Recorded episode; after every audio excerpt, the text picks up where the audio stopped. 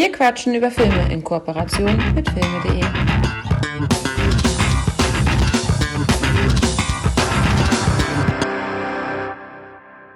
Einen äh, wunderschönen guten Tag, meine sehr verehrten Zuhörerinnen und Zuhörer. Ich heiße Sie herzlich willkommen zu einer weiteren Runde. Wir quatschen über Filme.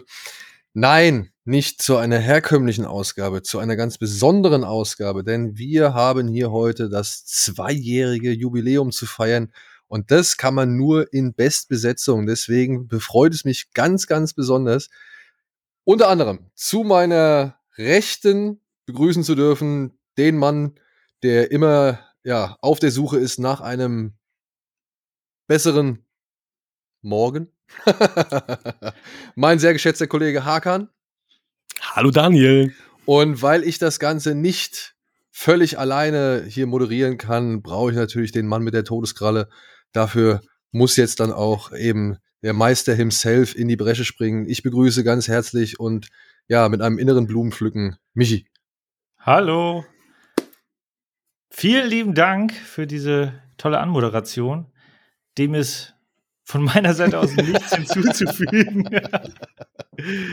Den dritten Film könntest du noch hinzufügen, weil Ach wir jetzt ja, zwei äh, Filme natürlich. Jetzt habe ich hier schon fast The Raid an mir selbst betrieben. Mein Name ist Daniel Schröckert und ich heiße euch herzlich willkommen zu Wir quatschen über Filme. Jubiläum. Zwei Phänomenal. Ja. Aber Mike, du würdest ja jetzt sagen Geburtstag, weil ich bei der 50. Folge sagte Geburtstag, meinst du, nee, das ist ein Jubiläum. Geburtstag ist Jahreszahlen. Also sind wir jetzt beim Geburtstag oder sind wir im Jubiläum hier? Das ist korrekt. Ähm, korrekte Geburtstag. ja, genau. Beides. Jubiläum ist halt eine, irgendwie eine, in Anführungsstrichen, runde Zahl oder eine Schnapszahl oder was auch immer, irgendeine besondere Zahl. Und heute äh, offiziell, also es fehlen an sich ein paar Tage, aber äh, rein rechnerisch sind wir heute mit den zwei Jahren voll. Grob, wir machen ja äh, alle zwei Wochen eine Folge, deswegen mal für die Mathematiker unter uns. So bei 26,5 Folgen äh, ist ein Jahr rum. Wir sind jetzt bei Folge 53 und damit die zwei Jahre. Also herzlichen Glückwunsch zum Geburtstag oder? Ja, Aber das ist ja Genau. trotzdem ein Jubiläum, oder? Ich meine, Jubiläum bedeutet doch eigentlich, dass man feiert, oder nicht? Und man jubiliert, oder? Und man jubiliert jetzt hier zum zweiten Geburtstag. ja, ja. Lassen wir das mal so stehen. Okay. Mike, du bist doch hier auch der Meister der Technik. Ich hab, ich sehe bei mir keinen Ausschlag. Ist es, äh, siehst du bei mir einen Ausschlag? Ist, bin, bin ich jetzt gar nicht da? Bin ich, da? seh- ich sehe einen Ausschlag. Ich, sehe auch keinen Ausschlag. Also, Sehr gut. Zum Warum sehe ich meinen eigenen Gesicht Ausschlag nicht? Und, Ich wollte gerade sagen, in meinem Gesicht. und zum anderen aber auch hier unten auf dem Bein. Sehr gut. Dann sehe ich den Wald vor lauter Bäumen nicht und sehe meinen eigenen Ausschlag nicht. Ich sag Äh, auch mal, ich sehe da den größten Ausschlag von uns dreien. Jetzt mal ganz ohne Flachs. so. Vielleicht habe ich deswegen diese Nulllinie bei mir. Ist, ist alles schwarz. Zur Not äh, machen wir äh, machen wir es so, wie wir die Filme gucken in Synchro. Du musst einfach dann alles nochmal nachsprechen. Alles. Das, das Ding ist, ich habe heute einen Film nicht in Synchro gesehen, weil ich die Synchro so scheiße fand, dass ich gesagt habe, nö, ich gehe auf Original. Und war auch cooler, muss ich sagen.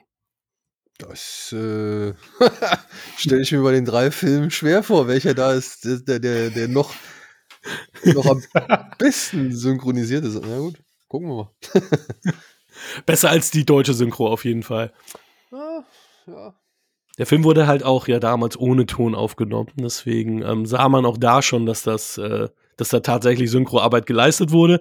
Aber die deutsche Synchro war dort echt grottig. Deswegen musste ich umschalten sofort. Als Bruce Lee das erste Mal seinen Mund aufgemacht hat. Entern wir jetzt also gleich den Dragon, oder? was? Mike ist, ist Hausherr heute, der entscheidet, welche Reihenfolge vonstatten geht. ja, äh, das, das tue ich. Ähm, also alle Kritik, äh, wenn die Filmreihenfolge nicht in Ordnung ist, dann äh, an meine E-Mail-Adresse. Nee, aber genauso habe ich, mir- hab ich mir das vorgestellt. Äh, chronologisch Reihenfolge ist eigentlich angesagt, außer ihr sagt, äh, der 80er-Streifen ist das Nonplusultra in dieser Folge, dann würde ich mich natürlich hier auch überreden lassen.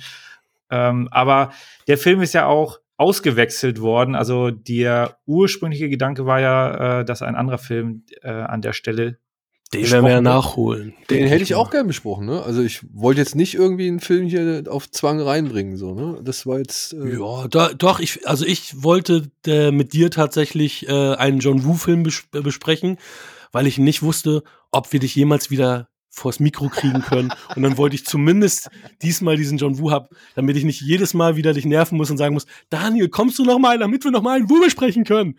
Wir, ja, ich melde mich und dann gucken wir mal. Also, und dann jetzt mal, wenn mein Bart ganz grau. Jetzt einmal kurz fürs Protokoll, um über einen Woo-Film zu sprechen, werde ich immer kommen. Also, uh. also oh, dann ähm, haben wir jetzt. Das, hab, das haben wir auf Mike. Hier, Mike, du hast es auf Mike. ja, also, ne, das ist für mich jetzt auch nicht irgendwie verfänglich oder sonst irgendwas, aber um, also um über John Woo zu sprechen, da brauche ich jetzt nicht großartig äh, Gründe, um hier noch weiterhin aufzuschlagen. So. Also das ist, äh, ich rede gerne mit John Woo. Ja, ich, ich habe halt immer nur die Angst, ich habe schon so viel über John Woo gesagt oder irgendwie über ihn geredet, dass man das gar nicht mehr hören möchte. Und äh, dementsprechend versuche ich da immer so ein bisschen den Output zu reduzieren. Ja, deswegen habe ich schon so auch schon lang nicht mehr über ihn gesprochen, bis jetzt halt vor kurzem, äh, bis ich halt bei den Kollegen von Katz war. Mhm. Und da halt mal dann wirklich auch vier Stunden, glaube ich. Vier Stunden. Ah, ich war so heiß auf die Folge und dann habe ich festgestellt, Mensch, das ist eine Patreon-Folge. Kriegst du gar nicht, kriegst du gar nicht so zu hören. Die erste halbe Stunde war das, glaube ich, was, was, was ging. Und dann, oh. Hm. Ja, das war, das war nur, das war noch nicht mal das ganze Vorspiel. Oh. Ah, guck mal, da, da, da ist also, da, da haben wir ein paar Damen auch bei Enter the Dragon, die eine, da macht er einen heiß und dann lässt er einen wieder fallen. Hier so. Das war nicht also, das jetzt, um auf die Frage zurückzukommen, ich natürlich als, als großer Wu-Fan würde ich natürlich den Wu-Film gerne als letztes besprechen. Mhm. Aber ich bin auch durchaus fein mit der chronologischen Reihenfolge. Also da möchte ich hier niemanden in die Planung fahren. So. Normalerweise ist es ja so, dass äh, unsere Gäste ähm, ja auch die Filme bestimmen. Deswegen lass uns das so machen. Äh, äh spielt nur noch in die Karten. So. Es war mal so. Weil ich finde, was mit, jetzt nicht mehr oder was? Ich finde eigentlich, es ist sogar fast schöner, wenn man's, wenn wir, wenn wir es jetzt andersrum machen, weil ich glaube, man kann schon, also ich weiß nicht, wie es euch geht, aber ich, ich würde sagen, die Rückschlüsse von The Raid auf Better Tomorrow, ja, so viel kann ich ja schon verraten, zu schließen, ist, glaube ich, vielleicht cooler als, ähm, ja, umgekehrt den Weg zu gehen, so, weißt du? Weil dann, ja, lässt vielleicht auch The Raid in, in einem etwas besseren Licht erscheinen als andersrum. Aber es ist nur meine, meine Vermutung, ich weiß es nicht. Und wie kommt da jetzt äh, Enter the Dragon rein? Sag einfach jetzt die Reihenfolge. Wie besprechen wir heute die Filme, Daniel? Okay. Enter the Dragon, The Raid, A Better Tomorrow. Perfekt. Also fangen wir mit A Better Tomorrow an. Nein, Nein Spaß beiseite. Ähm, ja, ich habe auch den Klappentext von ähm, The Raid gar nicht äh, hier liegen, sehe ich gerade. Deswegen ist es sowieso gut, dass wir die, die Reihenfolge geändert haben. Hat überhaupt jemand Klappentexte? Ich habe alle dabei ich habe Enter the Dragon dabei, ich habe Better Tomorrow dabei, aber The Raid habe ich nicht dabei. Den habe ich äh, oben noch im, im anderen Zimmer. Fällt mir gerade auf. Ja, hast, also du, den, hast du den denn gerade am Start? Ich habe äh, alles dabei, ja. Ja, sehr gut. Äh, Daniel wahrscheinlich nicht. Er ist der Gast? Nein, äh, nicht wirklich, nein. Na ja, alles gut. Dann ähm, hast du äh, auch Enter the Dragon auf Deutsch, Hake? Da wollte ich gerade nämlich äh, meinen Witz bringen, indem ich das jetzt auf Englisch vorlese, weil ich nämlich die UK Blu-ray habe. Ähm, ja, dann mach du den deutschen Text. Ich könnte jetzt hier nur auf Englisch rezitieren. Ist es, glaube ich, äh, wobei dein Englisch natürlich sehr, sehr gut ist. Danke. Mal, ähm, obwohl ich das nie höre. Say what? äh, aber dann fangen wir mit der Mann mit der Todeskralle an. Bruce Lee. Niemand konnte es mit seinem furiosen Kampfstil aufnehmen. Niemand konnte seinen Willen brechen. Auch mehr als 30 Jahre nach seinem viel zu frühen Tod ist und bleibt Bruce Lee als Martial Arts Star im Kino unübertroffen. In Der Mann mit der Todeskralle begibt sich Lee auf die Inselfestung des Gangsterbosses Hahn, der, einen der eine Martial Arts Schule als Tarnung für Opiumschmuggel und Prostitution benutzt. Um, da, um den Mord an seiner Schwester zu rächen, dringt Lee unerkannt in diese Hochburg ein und nimmt an Hahns brutalen Martial Arts Turnier teil. Ein Fest atemberaubender Bildsequenzen, bei dem die Kampftechniken Karate, Judo, Taekwondo, Tai Chi Chuan und Hapkido formvollendet zum Einsatz kommen. Vom, von Lee höchstpersönlich choreografiert. Die heutige Bege Begeisterung für die Martial Arts geht auf Bruce Lee zurück. Seine Filme bleiben sein Erbe, mit dem er auch heute noch von seinem Publikum gefeiert, gefeiert wird. Der Mann mit der Todeskralle ist der absolute Spitzenreiter unter den Bruce Lee-Klassikern. Wenig zum Inhalt, viel bla bla. Aber auf Englisch fast genau das gleiche. Die UK Blu-ray hat fast äh, den identischen Text. Nur halt auf Englisch. Ja, wunderbar. Ich hoffe, ich habe die Kampfsportarten einigermaßen korrekt ausgesprochen. Ähm, Beschwerden dann an, an niemanden. Behaupte ich mal. ja, Ist mir egal, 1973. Die erste chinesisch-amerikanische Co-Produktion. Wenn ich das richtig in Erinnerung habe. Ja. Und auch der einzige, ja, Hollywood- oder amerikanische Film, den Bruce Lee gemacht hat. Schade, schade. Er konnte ja nicht mal bei der Premiere sein, wie ich das gestern Ja. noch, äh, noch mal erfahren habe. Ja, das war mir auch so gar nicht mehr bewusst. Ähm, das ist schon krass zu, zu lesen, dass das so sein, im Endeffekt sein großer internationaler Durchbruch war und er hat noch nicht mal die Premiere dieses Filmes sehen können. Ja, ja, ist echt. Ist echt schade, wenn man sich das jetzt alles nochmal so dann durch den Kopf gehen lässt. Für mich war Enter the Dragon immer der erste Bruce Lee. Ja, also ich, ich weiß nicht, wie, wie, in welcher Reihenfolge ihr die Filme so kennengelernt habt, aber der Mann mit der Todeskralle, das war natürlich der geilste Titel, jetzt mal ehrlich. ja. Und das war der, das war der Bruce Lee-Film, den musste man gesehen haben. Also war das auch für alle der erste so. Ja, und ungeahnt, äh, ob jetzt hier Big Boss oder was weiß ich noch vorher da waren. So, das war egal. Man hatte halt irgendwie diesen einen großen und dann hat man gedacht, okay, deswegen konnte der so Filme machen wie eben Big Boss oder hier mit Chuck Norris und keine Ahnung oder Game of Death. Aber Mann und der Todeskralle stach da halt schon immer hervor so.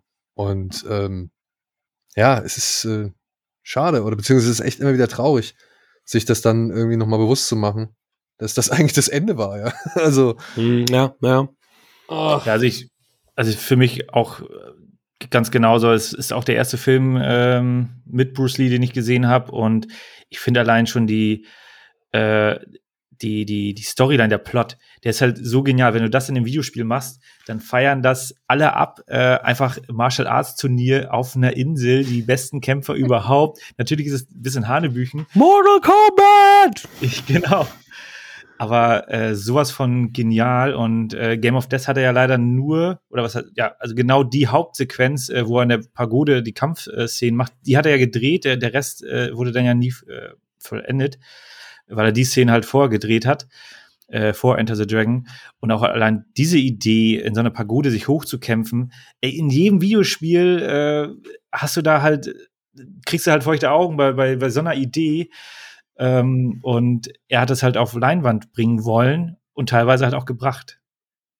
Wobei mich hier der Mann mit der Todeskralle Enter the Dragon auch äh, ein bisschen an Bond erinnert. Ne? Also Ja. der, der Hahn hat ja auch wirklich so Bond-Bösewicht-Züge und dann ein bisschen, bisschen Spionage haben wir auch. Wir haben diese Höhle, die ist leer. Das ist, äh, hat mich auch relativ viel an Bond diesmal erinnert. Ja, das ist ja eigentlich auch, also ich denke mal, das wird im Zuge der Bond-Euphorie äh, gemacht worden sein. Ich meine, sie brauchten halt irgendwie eine Handlung, in die halt einer wie Bruce Lee reinpasst, weil ja, und das sieht man ja schon allein im Vorspanntitel. Ich meine, die konnten ja Bruce Lee nicht mal alleine dahinstellen, sondern die mussten ja Mhm. John Saxon noch daneben schreiben, damit die Amerikaner ja bloß irgendwie eine äh, Identifikationsfigur haben, ähm, die da halt irgendwie die Story noch mit vorantreibt, so, ja. Und ähm, Mhm.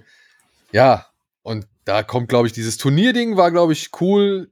Die ganze Untergrundorganisation, Geheimbasis, Geschichte, das würde ich sagen, das haben sie schon dann dankbar von Bond mitgenommen, so. Oder beziehungsweise mit, von diesen ersten Filmen, die dann da waren.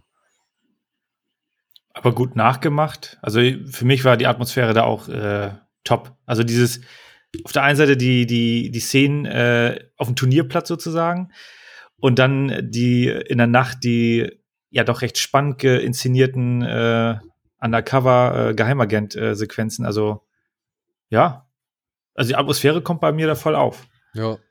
Auch mit der, Mu mit der Musik.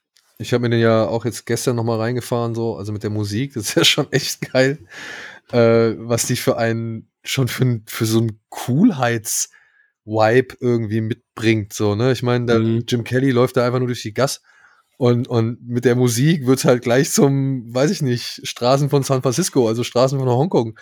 Und, und äh, ja, schon echt drei, vier Nummern cooler so.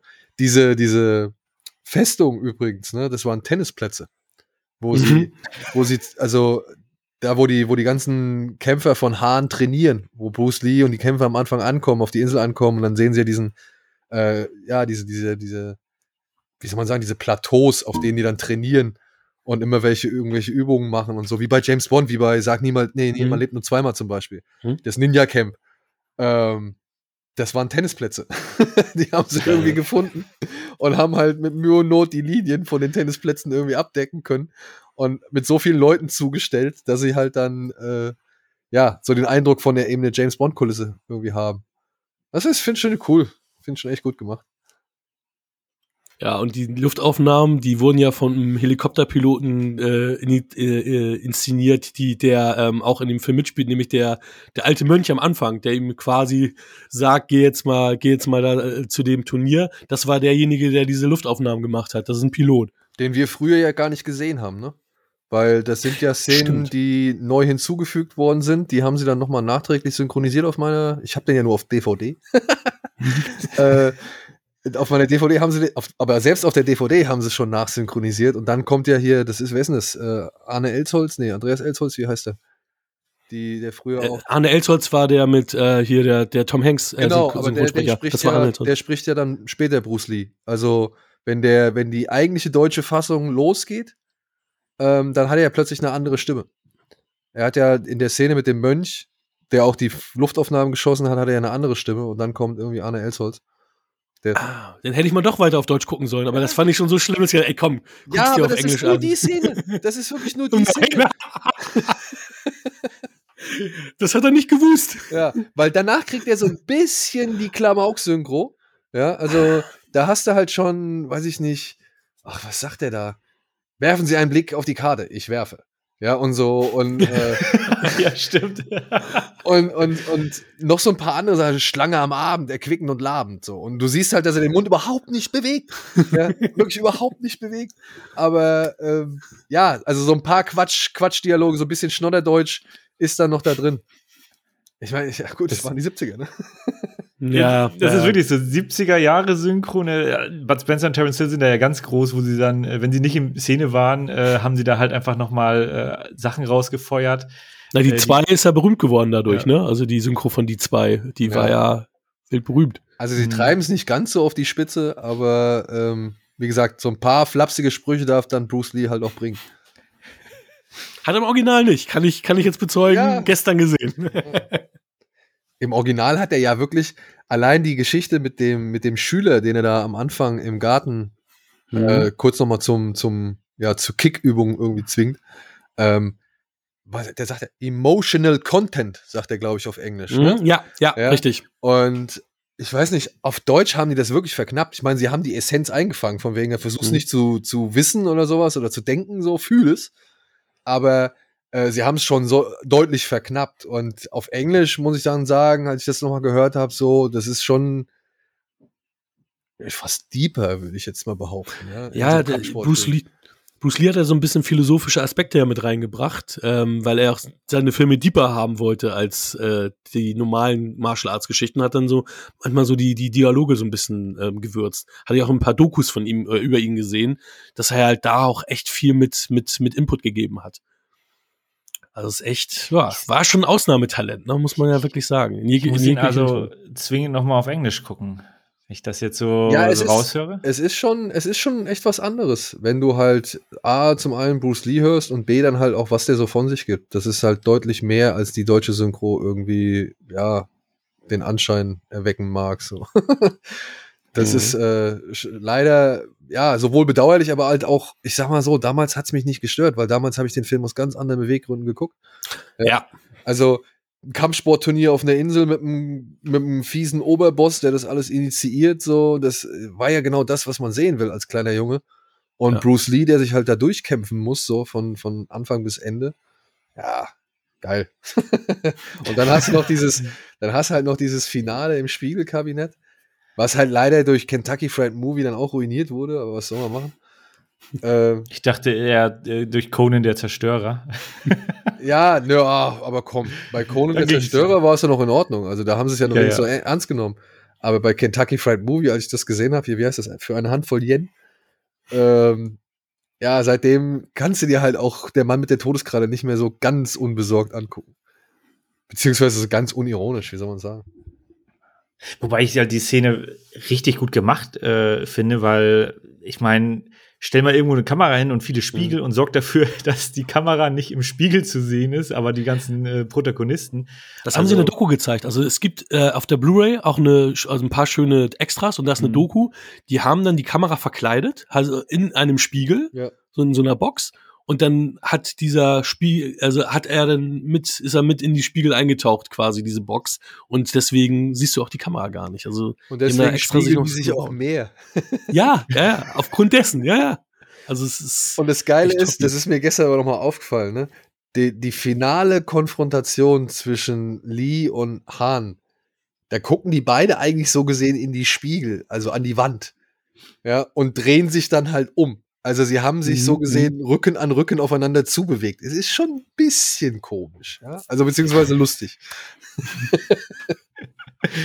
Ja, es ist nicht ganz authentisch, aber äh, also rein visuell ist es wirklich eine, eine tolle Szene und klar, dann der, der Flashback für den, für den gemeinen Zuschauer, der dann halt nicht versteht, dass er dann die Spiegel kaputt machen soll. Spoiler-Alarm. Naja, das ist so, so ein bisschen ab und zu was so komplett in die Fresse. Ach, äh, bei Better Tomorrow übrigens auch, aber da kommen wir spä später noch dazu. Ähm, aber das ist ja damals ja alles nicht, ja, alles mehr halt immer ins Gesicht gewesen, ne? Dass du das als Zuschauer auch gleich die Karotte gleich verdauen sollst oder gleich kauen sollst, sagen wir mal so. Auf der anderen Seite muss man aber auch sagen, der Film lässt sich schon, das ist mir halt dann auch gestern nochmal aufgefallen, der Film lässt sich schon erstaunlich viel Zeit, ne? Ja, Bis es stimmt. eigentlich mal, sag ich mal, zu dem Punkt kommt, zu dem man ja eigentlich kommen will, nämlich auf die Insel und ins Turnier. Ja. Also Ich glaube, da vergehen gut 40 Minuten, bevor man, glaube ich, mal den ersten Kampf sieht oder so. Ja, also mal abgesehen jetzt von der Verfolgungsjagd mit der Schwester und dem später hinzugefügten Kampf oder nachgedrehten Kampf mit Sammo Hang Mhm. äh, am Anfang so. Ja, ich schätze mal, den hat er halt einfach davor gepackt oder an den Anfang gepackt, damit der Zuschauer schon mal so ungefähr weiß, was auf ihn zukommt oder da schon mal so, so eine Art Appetithappen hat. Aber naja, bevor es dann wirklich losgeht, vergeht echt viel Zeit. Und der Film ist auch nicht unbedingt lang. Ich- Was geht der? Der geht ja auch maximal 100 Minuten, oder? Also wenn überhaupt. Ein Ticken mehr, ne? Ja, Aber 102 habe ich hier stehen, Ja. aber Der Abspann war ja auch nicht wirklich lang. Das war ja auch so Nee, ein ganz kurzer The End. Abspann. Ja, aber, aber das meine ich halt, ne? Also der lässt sich da schon so seine echt gut 40 Minuten Zeit. Und, und äh, fand ich, finde ich sportlich. Also, das, da hat man damals, ich weiß nicht, vielleicht noch nicht so das richtige Gespür für gehabt, wollte dann auch vielleicht ein bisschen größer sein oder ein bisschen größer wirken generell. So wie so ein Bond, der nicht unbedingt gleich sein bestes ja, Setpiece verballern möchte, so. Aber streng genommen kommen die Leute ja oder kommt man ja aus der Zeit dann doch von Filmen, die halt schneller auf den Punkt kommen, ne? Also die Mhm. halt wirklich äh, ein bisschen, bisschen einfacher oder ein bisschen, wie soll man sagen, dankbarer das Publikum bedienen wollen, ein bisschen großzügiger das Publikum bedienen wollen. Und das fand ich schon, finde ich dann schon wieder, sage ich mal, hervorzuheben, dass der Regisseur da auch schon die Eier bewiesen hat, zu sagen, oh nee, komm, wir bauen das jetzt hier mal mit allen Figuren, mit drei Figuren insgesamt, bauen wir das Mhm. erstmal gut auf, so, ne? Weil Jim Kelly und John Saxon müssen ja auch nochmal ihre, ihre Story kriegen, so. Mhm. Ja, das, das ist, glaube ich, auch der Hauptpunkt, dass äh, die Charaktereinführung dann separat läuft. Du hast drei Charaktere, jeder kriegt seine Szene. Da hast du auch ein bisschen Karate-Action. Also man sieht ja auch John Saxon, der hat ja schwarzen Gürtel, hatte ich gelesen, Mhm. gehabt. Äh, der wurde dann da auch gleich äh, zum Einsatz gebe- gebeten. Und ja, das stimmt schon. Also für mich ist das auch alles tatsächlich noch nie, also für mich ist da auch schon der Hauptfilm äh, gestartet, äh, wo man ja das aber trotzdem irgendwie schon noch zum ersten Akt irgendwie äh, zuordnen kann, weil es ist Charaktereinführung. Ja. Der Hauptplot beginnt tatsächlich erst relativ spät und ist dann auch im Grunde, du hast eine, eine kurze Kampfszene und äh, dann wird ja schon Jim Kelly, ähm, also beziehungsweise das ist eine Kampfszene, du hast dann die, die äh, erste ähm, äh, Untersuchung von Lee Und dann wird ja am nächsten Tag äh, schon John, äh, nicht John Saxon hier, Jim Kelly zu Hahn gebeten. Und da ging gerade, da war eben gerade eine Stunde rum, wo ich auch dachte, so, oh, wir sind ja jetzt hier schon an der Stelle, da passiert ja dann gar nicht mehr so viel. und, äh, auf einmal zog halt das Pacing auf der Insel äh, gefühlt dramatisch an. Ähm, geben aber dann immer noch reichlich Actionsequenzen im Nachgang. Äh, also du hast ja dann wirklich diese, diese riesen Schlacht, ja, Schlachtkampfszene ähm, hinten raus. Was ich auch gut fand, dass sie da von den Kostümen her mal klar, also Uniform sozusagen vergeben haben. die, die Bösen waren weiß, die Guten waren schwarz. Äh, kann halt das ungeschulte Auge dann erkennen, wer gegen wen kämpft. Ähm, also da haben sie schon wirklich äh, für den Zuseher nicht nur einiges geboten, sondern es halt auch einigermaßen übersichtlich gestaltet. Und ich finde aber auch die Fusion aus amerikanischem Kino und chinesischem Kino ähm, geht da eigentlich echt noch ganz gut auf. Man merkt natürlich an den Kampfszenen, dass das nicht unbedingt die asiatische ja, Sichtweise oder Perspektiv, ja, die, die Perspektiven mhm. waren unbedingt. Und auch vom Schnitt her merkt man es hier und da, weil, naja, die Asiaten, glaube ich, bis zu dem Zeitpunkt immer noch gerne lang auschoreografiert haben und dann wirklich immer geübt und ausgeholt und gewartet und dann wieder agiert und ne, also wo man ja wirklich einstudiert hat, dass da vielleicht eine Minute lang einfach zwei Leute sich die, die Hucke vollhauen. Und das merkt man bei dem Film schon, dass da halt ein bisschen rasanter geschnitten wird, aber dann immer noch nicht so in der Dynamik, wie es dann vielleicht dann die Asiaten trotzdem machen, weil auch die Wuxia-Filme waren schon zu dem Zeitpunkt, sag ich mal, bisschen zackiger wieder unterwegs oder schon unterwegs. Und ja, trotzdem, also es funktioniert beides. Also die Kampfszenen machen Spaß, so kann man schon sagen, ja. Also gerade der Kampf von Bruce Lee gegen den hier Mörder seiner Schwester zum Beispiel. Mhm. mhm. Aber ich muss auch sagen, ich hatte Bock, äh, ich fand es immer eigentlich, Jim Kelly habe ich mir gerne auch angeguckt, aber ich muss sagen, alle, alle Bolo Yuan Kämpfe haben mir jetzt nochmal echt viel Freude bereitet, so. ja. Auf jeden Fall. Aber es ist auch ganz witzig.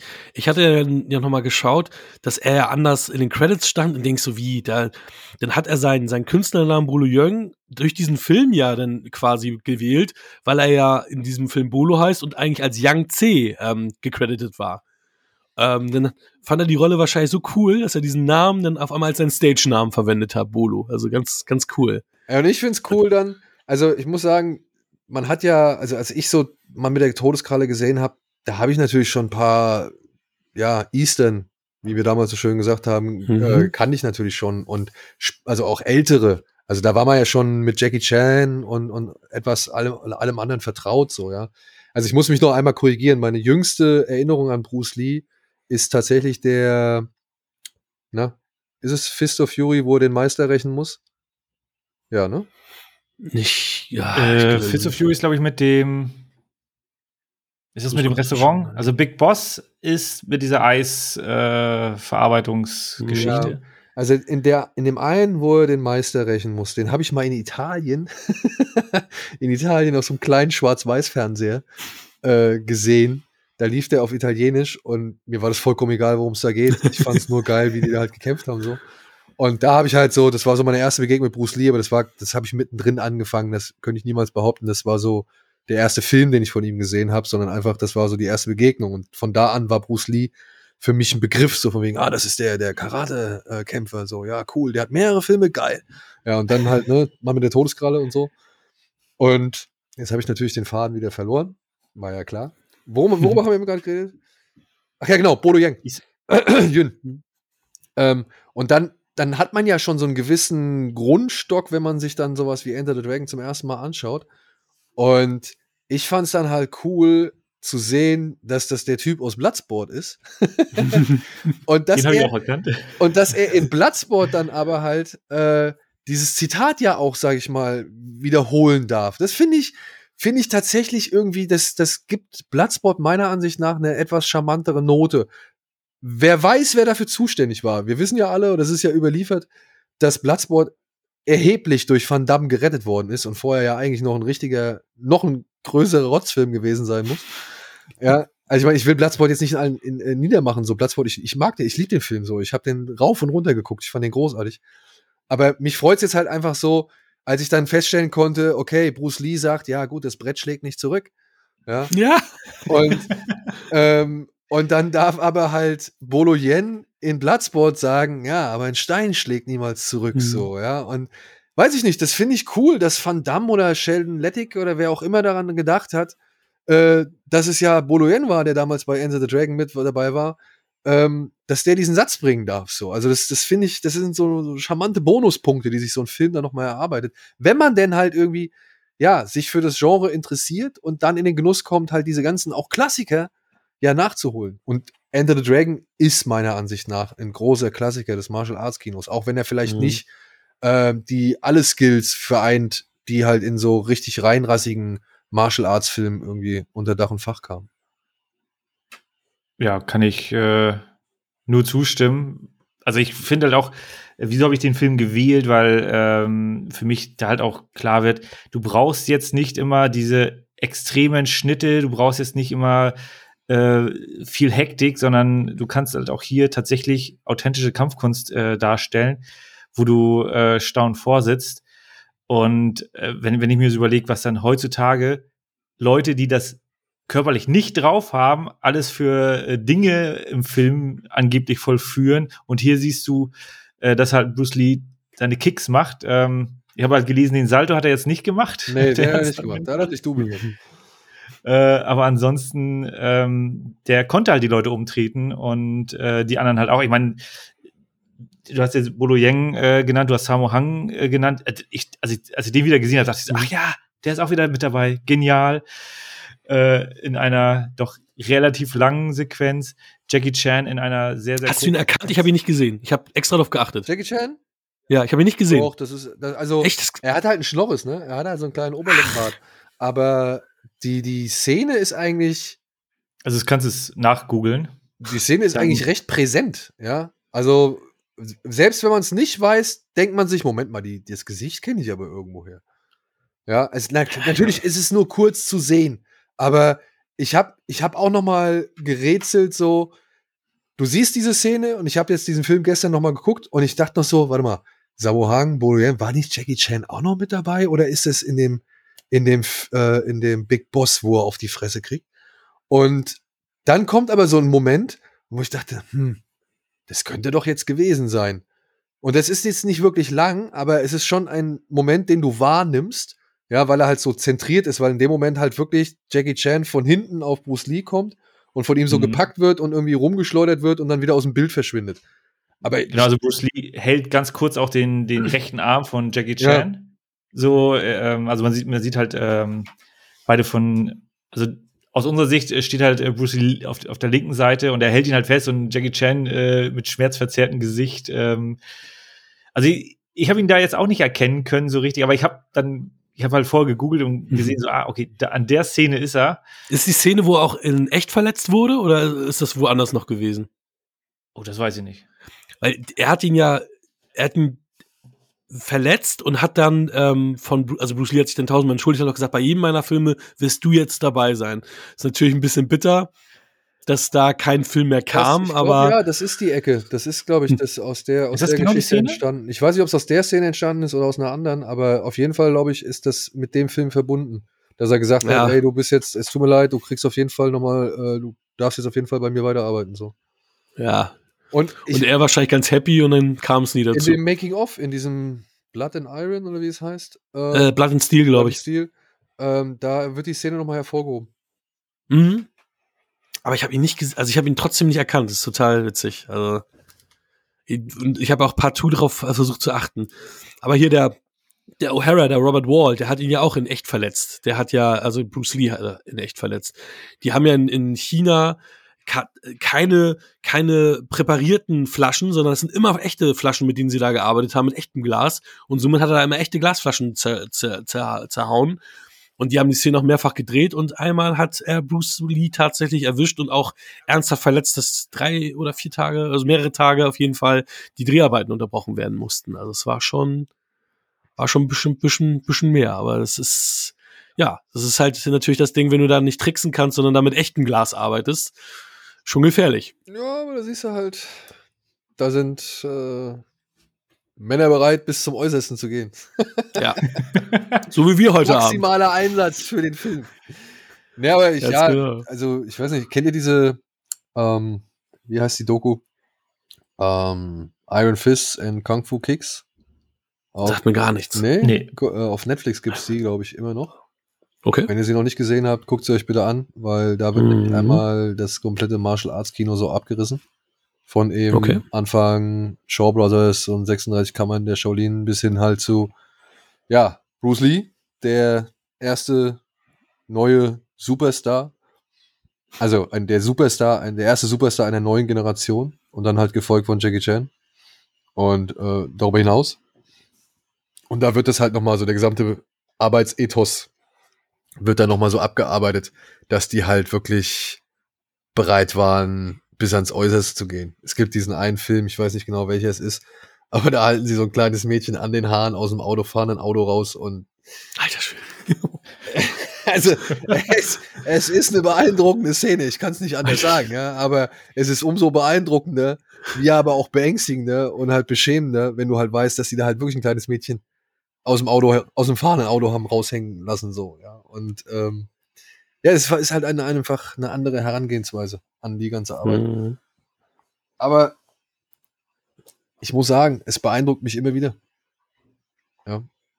So, so arbeitsmoralisch verwerflich das auch sein mag, aber äh, ich äh, finde es immer wieder beeindruckend.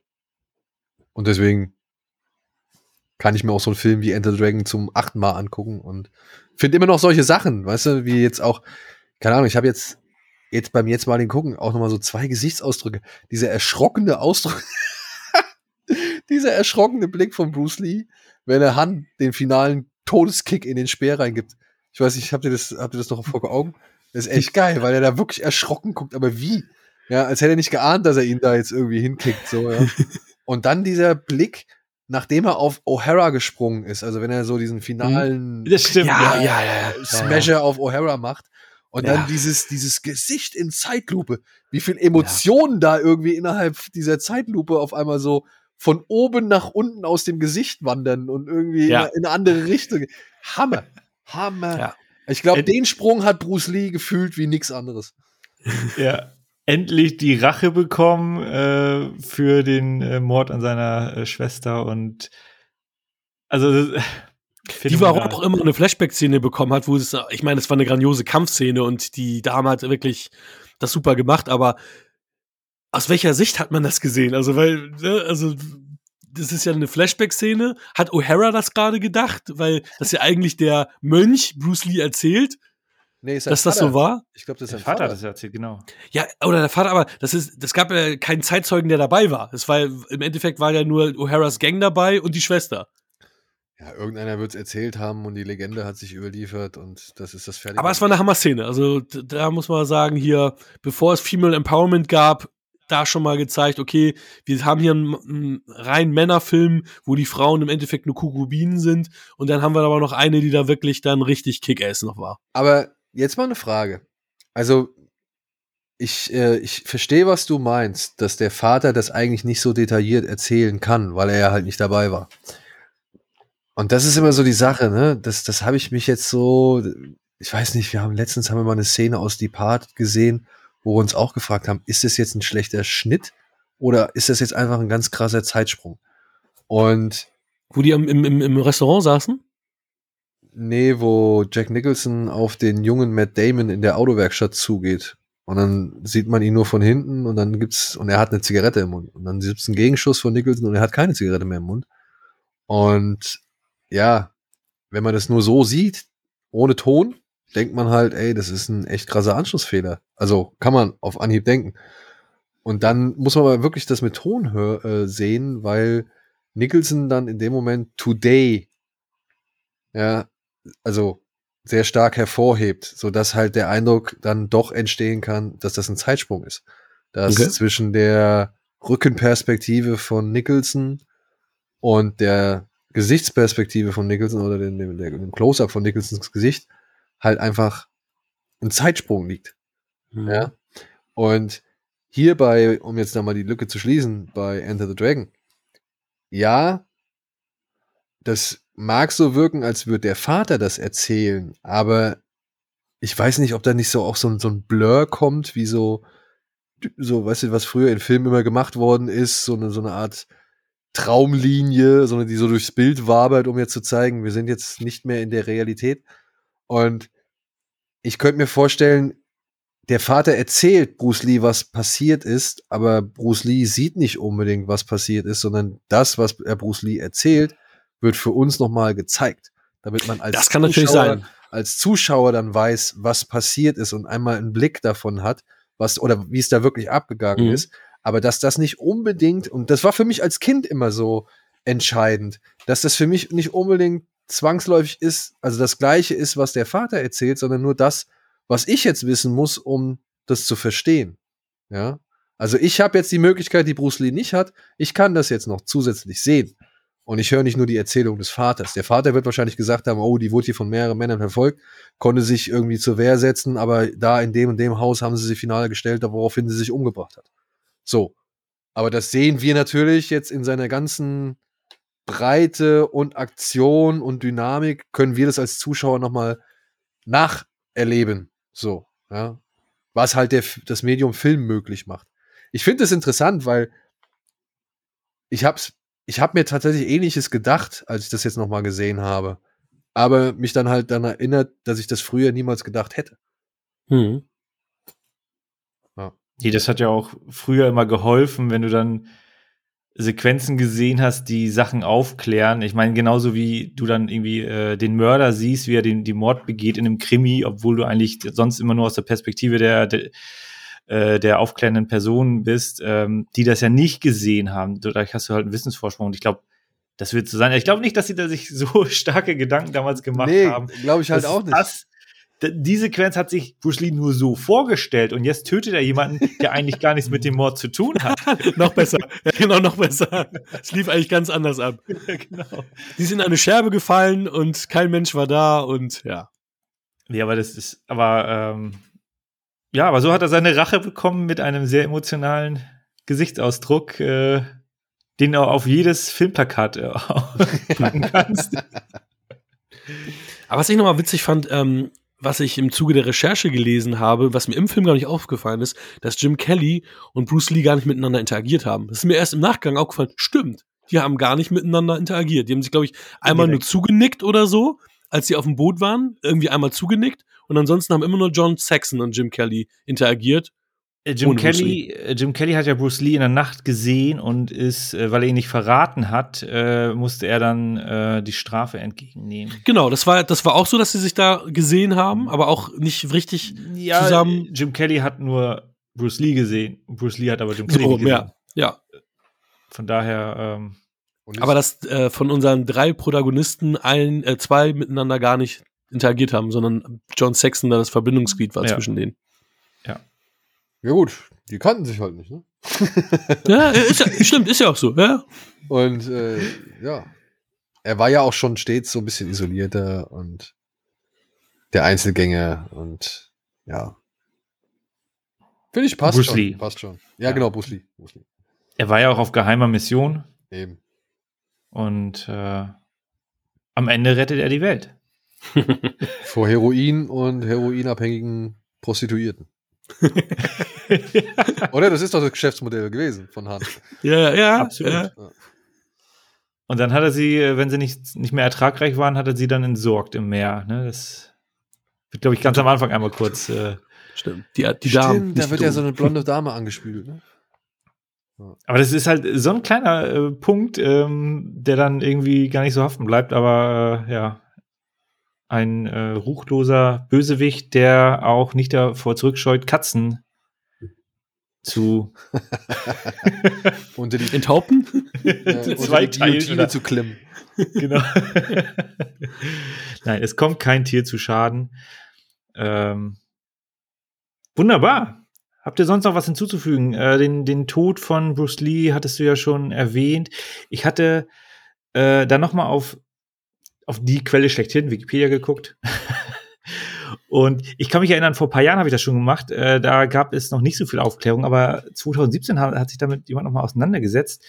Und ähm, um das Mysterium zu, zu lüften. Und es scheint so gewesen zu sein, dass äh, Bruce Lee irgendwie mal einen Bandscheibenvorfall hatte.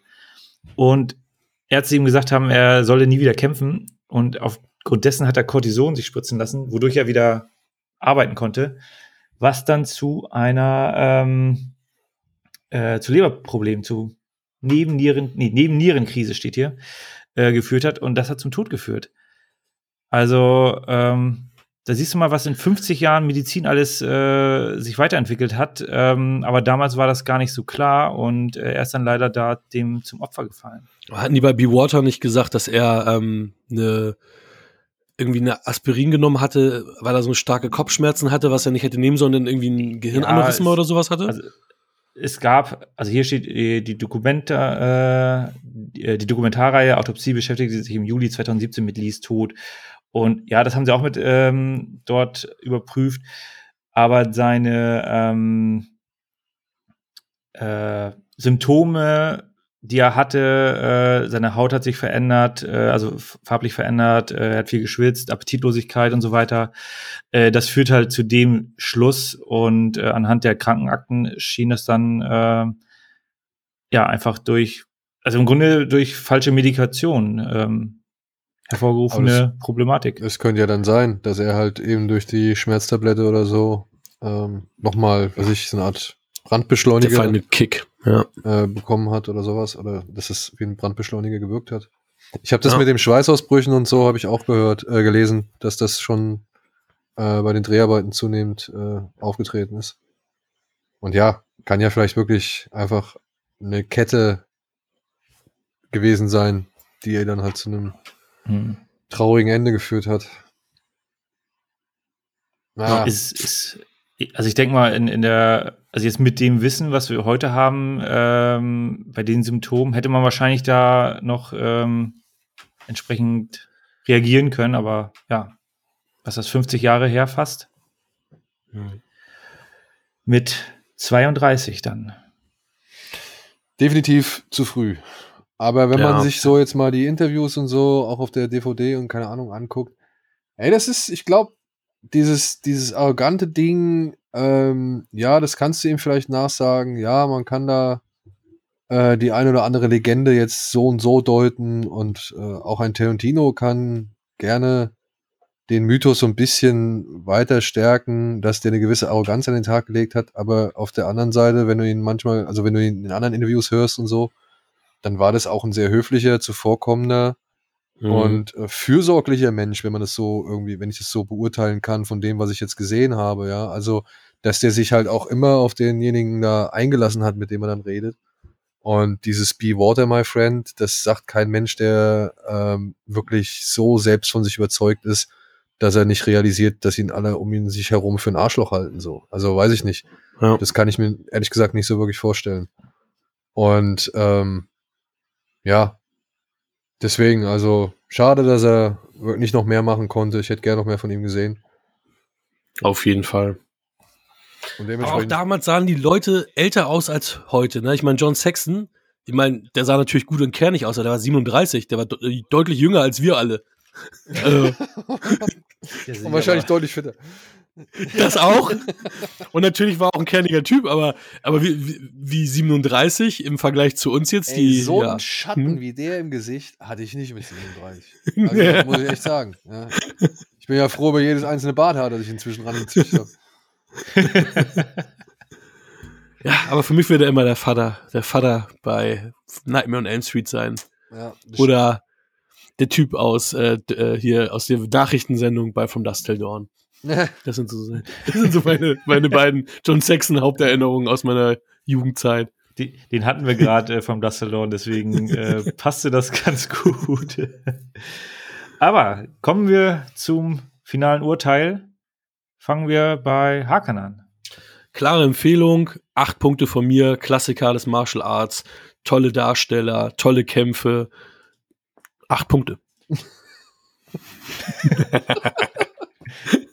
Ist notiert. Dankeschön. Daniel. Äh, Ja, was soll ich sagen? Also wirklich auch für mich auch ein Klassiker des äh, Martial Arts Kinos. Wenn ich, muss ich jetzt Punkte vergeben? Gehört es Wäre schön. Wäre schön. Im Zweifel zwischen äh, 1 und 50.000 bitte. Wären 50.000 also- abs- Nein. Ja, auch wenn er seine, seine, auch wenn er seine, sag ich mal,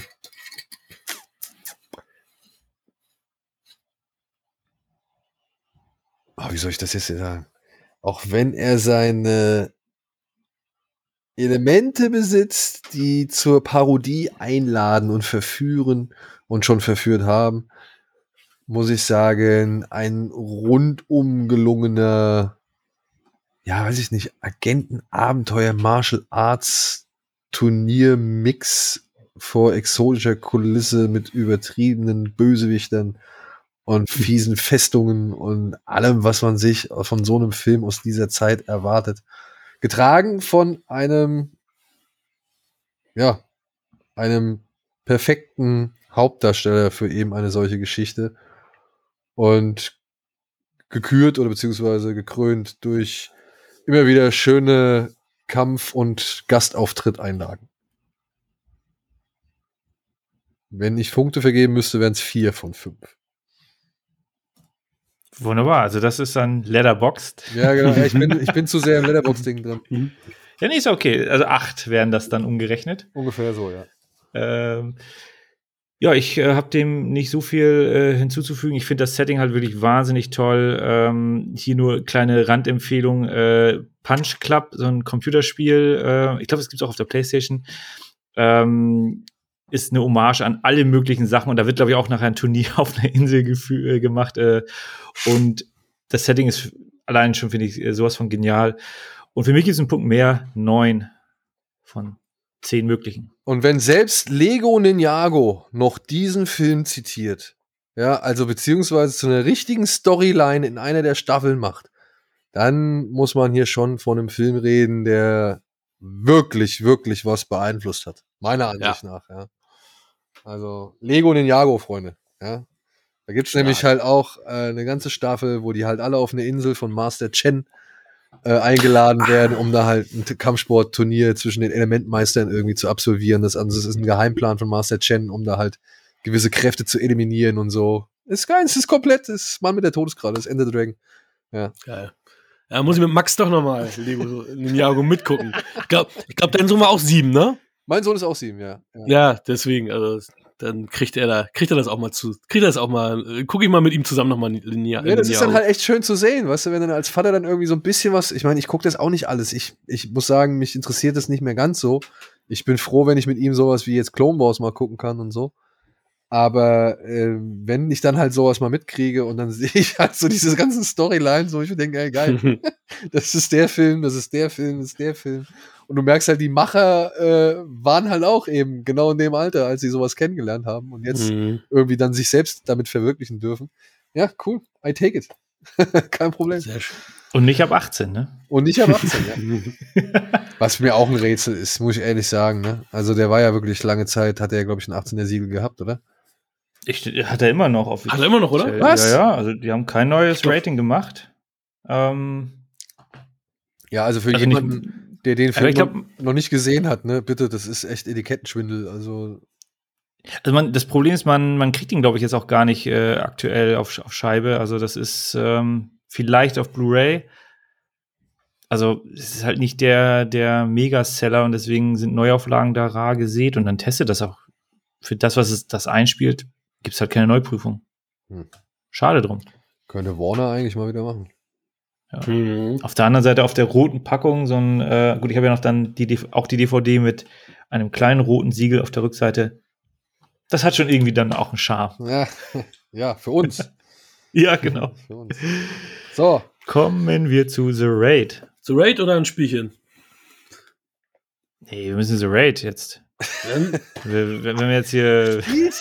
dann was kommt als denn jetzt noch? Bei- beim, beim Gast gibt's immer ein Spielchen. Nee, nee, nee, das ist heute eine reguläre Folge. Wir haben zufällig eine dritte Person im Boot.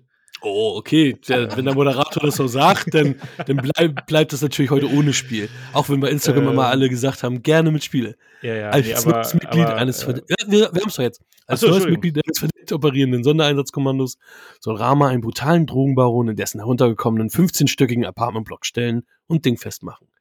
Aber nicht alles ist so, wie es scheint. Die Führung der Eliteeinheit verfolgt anscheinend ihre eigenen Ziele, während der Kopf des Kartells offenbar längst auf die Angreifer gewartet hat.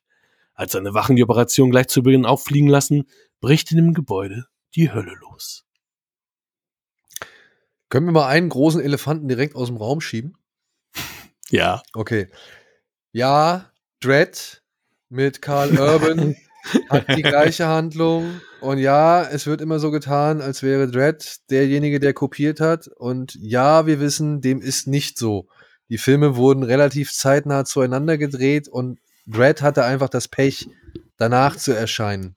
Es ist zwar merkwürdig, dass in einem Film zweimal irgendwie eine Gatling Gun einen Flur zusammenschießt, aber gut, irgendjemand war vielleicht auf Urlaub in, in Indonesien oder hat irgendwas mitbekommen und hat sich gedacht, vielleicht müssen wir es unterbringen oder umgekehrt. Wir wissen es nicht, aber wir wollen hier keinen Film bashen, äh, nur weil er halt irgendwie das Pech hatte, zu einem anderen Zeitpunkt rauszukommen. Ah, ich finde auch beide super. Ich mag beide sehr. ich mag beide auch, wirklich. Ich mag beide auch. Ich hätte Dread eigentlich, hatte ich schon so ein bisschen zum Scheitern verurteilt. Ich mag den mit Stallone Mhm. auch so ein bisschen, also beziehungsweise mit dem kann ich auch immer noch leben. Ich finde den so, so die erste Hälfte finde ich den eigentlich echt ganz cool. Rob Schneider hätte halt raus. ja, der muss halt weg und irgendwie auch diese ganze The Hills Have Ice Nummer da äh, Ja, ja, ab stimmt. der Hälfte, die fand ich jetzt auch irgendwie ein bisschen merkwürdig. Aber wenn du halt von so einem Film mit Stallone kommst und bringst sowas wie den mit Carl Urban, das fand ich schon echt eine sehr gute, weiß ich nicht, Abgrenzung davon so, ja. Und der hat ja auch Laune gemacht. Ja, die Parallelen sind echt auffällig und merkwürdig, aber ey, am Ende des Tages gut. Aber das hatten wir noch ein paar Mal. Ich meine, Deep Impact Armageddon sind auch ungefähr gleich rausgekommen. Ja, Dann haben wir auch Olympus Has Fallen und White House Down, die auch den so eine ähnliche Prämisse fast zeitgleich aufgest aufgestellt haben. Ja. Also gibt's Aber hier ist es natürlich ein bisschen mehr, ne? Also auch, wie du schon sagst, auch mit der Gatling Gun, also wirklich auch in den Details auch Ja. noch mal ey, gleich. Wer weiß es, was da passiert ist, wer weiß, wer wen kannte. Vielleicht waren die Regisseure auch, sind die befreundet oder keine Ahnung, ey, wer weiß es denn? Ja, ist ja auch okay. Also wirklich. Es ist mit sicherlich, äh, mit sicher, mit Sicherheit auch viel Industriespionage dabei. So, oh, also im, in Form von so, oh, ich habe gehört, die machen das und das. Äh, ich finde die Idee super, lass uns was anderes äh, in der ähnlichen Form machen. Äh, und äh, die, also Deep Impact Armageddon, ja, mir fällt auch noch Ants, das große Krabbeln ein. Mhm. Äh, Das ist einfach. Manchmal ist Und- es aber auch, manchmal ist es aber auch zum Beispiel eine Form des Respekts. Ne?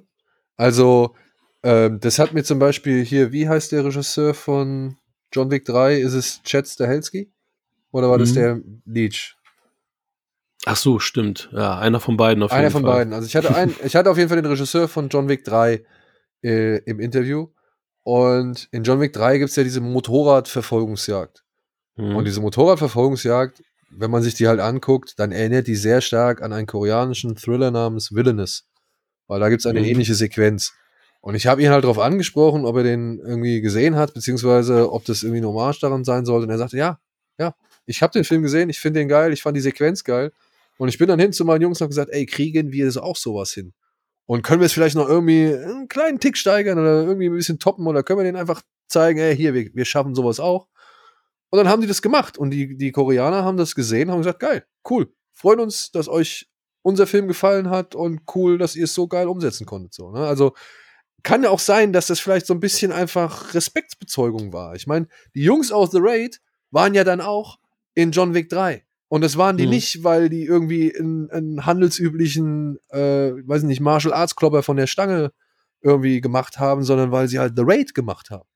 Ja. Und wenn dann John Wick am Ende sagt, ey, wir sehen uns, so, dann ist es, dann ist es meiner Ansicht nach Respekt. Ja, und, und, und äh, Ehrerbietung und, und weiß ich nicht. Und einfach, ja, man, man merkt oder man weiß, das ist cool und man möchte auch zum Ausdruck drin bringen, das ist cool, ohne dass man selbst irgendwie uncool aussieht. So. Und ja, deswegen reden wir jetzt auch über The Raid, oder? Und es war Chat. Es war der Chat übrigens. Chester Helsky, ja, genau. Hm. Ja, ich bin nicht, ich komme da immer durcheinander, weil die ja beide ja jetzt echt so viele Filme machen, die sich auch irgendwo in der Tonalität und Machart immer ein bisschen ähneln. Absolut. Ja. Ja, dann fangen wir mal an. The Raid. Wer will anfangen? Mir ist es gleich. Dann tu es. ja, wieso habe ich den Film ausgewählt? Äh, also zum einen aus, also der wurde natürlich ähm, ziemlich hoch gefeiert und äh, meines Erachtens auch zu Recht aus dem letzten Jahrzehnt einer der besten Actionfilme, der äh, da gemacht wurde. Ich finde Dread auch äh, richtig gut, macht mir auch sehr viel Spaß. Ähm, das, was bei The Raid natürlich irgendwie nochmal her heraussticht, ist einfach die, die handwerkliche Arbeit, die sie da reingesteckt haben. Nicht in die, nicht über Computer irgendwelche Effekte zu zeigen. Okay, die haben natürlich auch hier einen hohen Computereffekt, Blutverschleiß. Aber äh, die Leute treten sich hier, die springen hier durch die Gegend äh, und das äh, kann ich hier nur absolut würdigen, weil das macht Spaß, da steckt eine Menge handwerkliche Arbeit hinter. Und äh, ich kann das äh, die Story ist natürlich auf einer halben Seite runtergeschrieben, aber ich brauche ja auch gar nicht den, den großen Main-Plot. Und ich muss auch nicht zwingend fünfmal vor dem Kopf gestoßen zu werden, dass zwei Personen eine, eine Beziehung miteinander, also eine, eine, familiäre Verbindung miteinander haben. Nein, das, das hätte auch gereicht, wenn sie da, also die haben genug Dialog gebracht, um das äh, darzustellen, dass da welche zusammengehören. Ähm, aber es ist einfach ähm, ein absolutes Actionfeuerwerk, was ich hatte es zuerst gar nicht mehr in Erinnerung, dass ganz am Anfang schon noch eine, eine Szene bei äh, dem Hauptprotagonisten äh, zu Hause war, die ruhig ist. Für mich fängt der Film immer im, im äh, Wagen an, äh, also im Polizeiwagen, wo die dann da sich darauf vorbereiten. Aber auch da wird schon äh, der erste Charakter relativ kurz und knapp schnell äh, gut gezeichnet, ähm, dass da etwas mehr hinterhängt, dass da eine Familie hinterhängt. Und dann wirst du im Grunde direkt reingeworfen und ja, kommst eigentlich kaum zur Ruhe. Das stimmt. Und die Waffen, wo du sagtest, ähm, nicht so viel digital, die Waffen sind ja alle digital nachbearbeitet, weil das ja alle Softwarewaffen sind und dann natürlich die ganzen Schüsse digital sowieso nachbearbeitet wurden. Ähm, weil sie auch aus Budgetgründen sich gar nichts anderes leisten konnten. Also die machen hier wirklich aus, aus wenig, machen sie super viel. Ähm, im Endeffekt wollte Gareth Evans ja, der Regisseur wollte ja im Endeffekt den, er den zweiten The Raid als ersten Film drehen, hat aber die Kohle dafür nicht gekriegt, hat dann dieses Szenario gewählt und hat dann mit den Mitteln oder mit den Mitteln, die er dann zur Verfügung gekriegt hat, dann natürlich dann den zweiten The Raid gemacht, den ich persönlich auch lieber mag als den ersten, auch wenn der hier natürlich, ja, einfach voll auf die Fresse ist, schnell geschnitten, eigentlich nur Action-Szene auf Action-Szene. Und äh, du hast es, äh, als wir off Mike gesprochen haben, ja auch gesagt, das ist ein Film, da wird geballert und gekämpft. Wir hatten hier mit äh, Enter the Dragon einen, wo nur gekämpft wurde. Und ja, gefällt mir gut. Also es, es ist für mich schon wieder eine Spur zu viel gewesen jetzt. Also ich bin jetzt mittlerweile einer, der, der dem irgendwann das dann doch zu viel wird. So wie diese ganzen Blockbuster-Action-Szenen, die, die mir jetzt auch immer viel zu lang sind. Und da hätte ich mir jetzt auch mal also in dem Film jetzt keine Verschnaufspause gewünscht, weil das in diesem Film gar nicht so erforderlich ist, aber deswegen bin ich zum Beispiel jetzt nicht bei der, bei der Höchstwertung angelangt, weil ich, äh, ja, weil ich doch mal eine Pause gebraucht hätte diesmal. Jetzt gebe ich dir recht. Echt? Wirklich? also der, der eine ne wirklich hohe Taktung. Er macht Spaß, ne? Er macht wirklich Spaß. Ja, absolut. Also ich muss auch sagen, also so in der Zwischen, also äh, in, der, in der Mittelphase, wo dann weniger Fighting ist, ähm, ist ein bisschen zäher. Ja, also Ruhe hat schon gut getan. Ähm, aber das halt wirklich, du hast am Anfang diese, diese Riesensequenz, wo sie sich auch durch das Gebäude mit einer Axt hämmern, da irgendwie durchhacken. Äh, wahnsinnig toll. Und dann am Ende halt in der Drogenküche ähm, auch eine, eine richtig geniale Szene äh, oder richtig geniale Kampf oder halt auch der, der Kampf in dem kleinen abgesperrten Raum. Also wunderbar inszeniert. Und da finde ich halt auch die, äh, du hast gar nicht so viele Schnitte, aber das, was mir dann äh, hinten raus aufgefallen ist, die äh, haben halt nicht eine feste Kameraperspektive, sondern die arbeiten mit so vielen Schwenks, äh, wodurch dann nochmal die Dynamik äh, für den Zuseher erhöht wird. Äh, und obwohl, also klar, die, die, die einzelnen Personen bewegen sich, die Kamera bewegt sich und das wirkt dadurch noch, noch, äh, noch dynamischer. Äh, und von den Schnitten her sind wir ja irgendwie, wenn wir jetzt mal ein ganz schlechtes Beispiel nehmen, irgendwie ein Taken 3, äh, also was äh, meilenweit entfernt. Also das, das, äh, ja, naja, aber dass du halt einen Ü60-jährigen Protagonisten gehabt, der natürlich dann nicht in der Lage ist, äh, ich meine, er konnte es vorher wahrscheinlich noch nicht mal, ähm, und natürlich mit Ü60 da wirklich was zu zeigen. Also die hatten ja gar keine andere Wahl, als diese Schnittgewitter zu machen, in dem Film jetzt. Ja, aber Ja, du genau. Doch kein Ü60-Jährigen über den Zaun hüpfen. Ja, ja. Also- ja, es der ist, tritt sich da durch, genau. ja, also ich bin mal gespannt, was sie mit Indie 5 machen. Ich meine, er hat ja so viele Dots im Gesicht. Oder eigentlich Indie 4, wenn man mal ehrlich ist. Äh, er hatte so viele Dots im Gesicht immer in diesen Szenen und äh, ja, Harrison sieht auch halt aus wie Ü70 je- äh, mittlerweile und was sie daraus machen, Ja, bin ich auch mal gespannt. soll ja ein Teil auch in der Vergangenheit spielen. Also ich kann mir vorstellen, dass sie ihn Muss ja durch die Dots, ne? Und, Ja. Ähm, gut, ist auch okay. Gut, aber wer, wer spielt ihn dann? Wenn er sich selber spielt, dann wird es hoffentlich nicht so ein ähm, Irishman. Doch, die verjüngen ihn ja. Er hat ja ganz viele Punkte in, in, im Gesicht und Ja. das äh, spricht dafür, dass es wirklich so eine Irishman-Nummer wird. Okay, dann bitte Zumindest für die Sequenzen, ne? Ja, ja. Wie viele auch immer es sein werden. Das Aber, wissen wir aber noch dann nicht. bitte nur, nur Dialog, weil äh, also bei The Irishman hat mir das überhaupt nicht gefallen, wie dort äh, die jungen Robert De Niro und Co. von der Präsenz äh, gewirkt haben, äh, von, von der Agilität. Und da hast du in The Raid, hast du halt die richtigen, das richtige Personal, die können halt noch äh, die ganzen Kampfszenen selber machen. Ähm, und, und ja,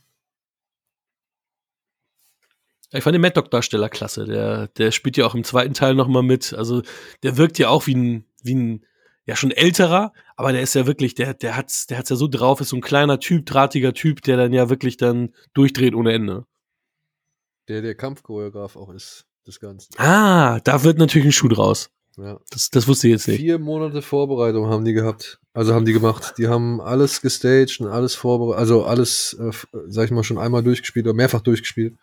Äh, und, und trainiert. Äh, vier Monate lang. Äh, um den Film dann letztendlich abzukurbeln. Äh, ich gebe euch mit allem recht. Ich muss aber sagen, ich finde, der Film hat schon, äh, ich würde es jetzt nicht sagen ruhige Phasen, aber ein paar richtig geile Momente der Anspannung. Also der Anfang, bevor es losgeht, wenn das Squad-Team da in das Haus reingeht und sie kommen da in diesen zweiten Stock oder was es ist und dann ist, steht da der kleine Junge auf dem Flur. Mhm. Und dann löst sich dieser eine Schuss, der den Jungen trifft. Und ey, das sind so geile Momente, wenn dann diese Kalaschnikows oder was ich, diese Replika Kalaschnikows aus der Dunkelheit sich so langsam ins Licht schieben über das Treppen, über diesen Treppengeländer oder Treppenhaus äh, äh, Schacht so drüber. Und die Polizisten wissen noch nicht so wirklich, was los ist oder wissen noch nicht, dass sie entdeckt worden sind. Und dann, zack, zack, zack, zack, dann geht's los. Das ist schon, also die, diese, diese, dieser Aufbau und die Entladung der Spannung, also das fand ich schon, das hat Herr äh, Edwards sehr, sehr geil gemacht. Evans, Entschuldigung. Ähm, oder? Evans, Gareth Evans. Evans, ja. ja. Mhm. Edwards war der andere. Ähm, und dann aber auch, äh, ja, wenn es mal ruhiger wird, wenn sie sich da in dieser einen Wohnung, in dieser Zwischenwand verschanzen. Und dann kommt der, diese, einer von den Irren rein und hackt halt die ganze Zeit mit der Machete in die Wand Mhm. rein, um zu gucken, ob sich da niemand versteckt hat. Und er erwischt dann Rama, der halt versucht, da seinen verletzten Freund irgendwie, ja, keine Ahnung, in Sicherheit zu bringen. Erwischt dann Rama an der Wange. Mhm. Und Rama ist dann noch so geistesgegenwärtig und hält seine Finger an die Klinge, damit das Blut abgewischt wird. Also da muss ich sagen, das fand ich echt, das waren, das war schöne ja, Anspannung oder Suspense. Also da würde ich dem Mhm. Film nicht immer nur das, das Dauerfeuer zugestehen, sondern eben halt auch solche Momente der Anspannung. Ja, von denen gibt es später weniger, da gibt es dann mehr so ein bisschen noch, äh, wie soll man sagen, Expositionstalk oder so ein bisschen auch Gefühlsaustausch. Und trotzdem in allem, was dieser Film so macht, finde ich, merkt man, da hat jemand das Poetic Mayhem oder eben das Heroic Bloodshed eines John Woo wirklich genau studiert und gemacht. Denn das, was The Raid so viel besser macht als Dread, meiner Ansicht nach, ist eben das, was Missy eben schon angesprochen hatte. Nämlich eben diese Kameraführung und das Zusammenspiel von Schnitt und Kamera, weil da halt eben nicht nur irgendwie, ja, sowohl die Treffer wie halt auch die Bewegungen zum Treffer gezeigt werden, sondern halt auch mal wirklich Bewegungen stehen gelassen werden und dass die Kamera nicht mit allen, aber mit einzelnen Moves mitgeht. Ja, diese Wackelkamera mhm. und Handkamera, die sie benutzen, ich schätze mal per Dolly und Stabilisator und Gimbal und sowas, was es da alles mittlerweile gibt. Ähm, das ist auch schon mal ein bisschen sehr wackelig und, und zittrig und irgendwie so, so hypernervös irgendwie. Aber das gehört je nach Situation meiner Ansicht nach auch dazu. Und gerade, dass die halt in der Lage sind oder so viel 360-Grad-Bewegungen zum Beispiel machen, was ja andere Martial Arts-Filme bis dato nicht so viel gemacht haben, bis die Wachowskis dann ankamen und nochmal irgendwie die Rundum-Kameras da irgendwie ins Spiel gebracht haben. Aber dass die halt wirklich so viel drumherum gehen und halt die Choreografien stehen lassen, das finde ich halt schon wieder ganz geil. Auch wenn ich halt immer wieder Fan von den, sag ich mal, asiatischen Montagen bin, die dann schon ein, zwei Bewegungen stehen lassen, aber dann halt umschneiden, um eben nochmal den einen oder anderen Effekt zu erzielen. Und gerade bei einem John Woo, der ist halt, der die Mischung aus, ja, Zeitlupe, Normalgeschwindigkeit, andere Perspektive, wieder Zeitlupe, Normalgeschwindigkeit, der deshalb meiner Ansicht nach perfektioniert hat, ähm, finde ich das schön zu sehen, dass Evans da sich so seine eigene Herangehensweise erarbeitet hat. Und die merkt man gerade in dieser ersten, ja, ich sag jetzt mal Ballerei-Szene, wo sie dann in dem Raum eingesperrt werden und sich durch den Fußboden hacken. Da sind so mhm. viele coole Momente, wo die Dynamik und der, der, die Kraft, die da, sag ich mal, auf die, auf die, auf die Polizisten einstürmt und eindringt wo die halt immer wieder von der Kamera so mit aufgefangen wird, auch wenn er dann den Kühlschrank irgendwie vor die Granate hält und so Sachen halt, ja. Ähm, das, das macht The Raid meiner Ansicht nach aus, dass Evans dann irgendwie geschafft hat, eben dieses Spiel aus Schnelligkeit und Wucht und auch mal eben Übersicht ähm, von einem John Woo sich jetzt in seine eigene Welt zu packen und zu übertragen. So, das finde ich schon sehr, sehr gut. Aber nach hinten raus, muss man sagen, verliert der Film schon ein wenig Anschwung. Ne? Also bevor es zum mhm. großen Endkampf kommt, ähm, da dümpelt er dann noch hier und mal vor sich hin. Obwohl die Auflösung so kurz und knapp sie eigentlich daherkommt, dann auch wieder ein bisschen weitreichender ist, als man eigentlich zu denken mag. Auf jeden Fall. Ich wusste das auch nicht mehr. Das hat mich nochmal überrascht, als es als dann kam. Ja. Große Exposition. Das fand ich, ähm, das finde ich gut. Ich weiß, habt ihr Bybust gesehen? Nee, sagt mir gar nichts. Also wenn nee, euch The Raid gefallen hat, dann würde ich sagen, geht mal Bybust noch eine Chance. Das ist wie The Raid, nur in halt in so einem abgeriegelten Ghetto. Mhm. Ja. Und da geht halt auch eine Spezialeinheit rein, um was zu machen. Und auch da gibt es einen Moment, ne, wenn sie da eindringen, ey, wirklich, da, da kommen The Raid-Gefühle auf. Und dann eskaliert es aber auch. Und das spielt aber die ganze Zeit nur in diesem Wellblech-Ghetto. Ja.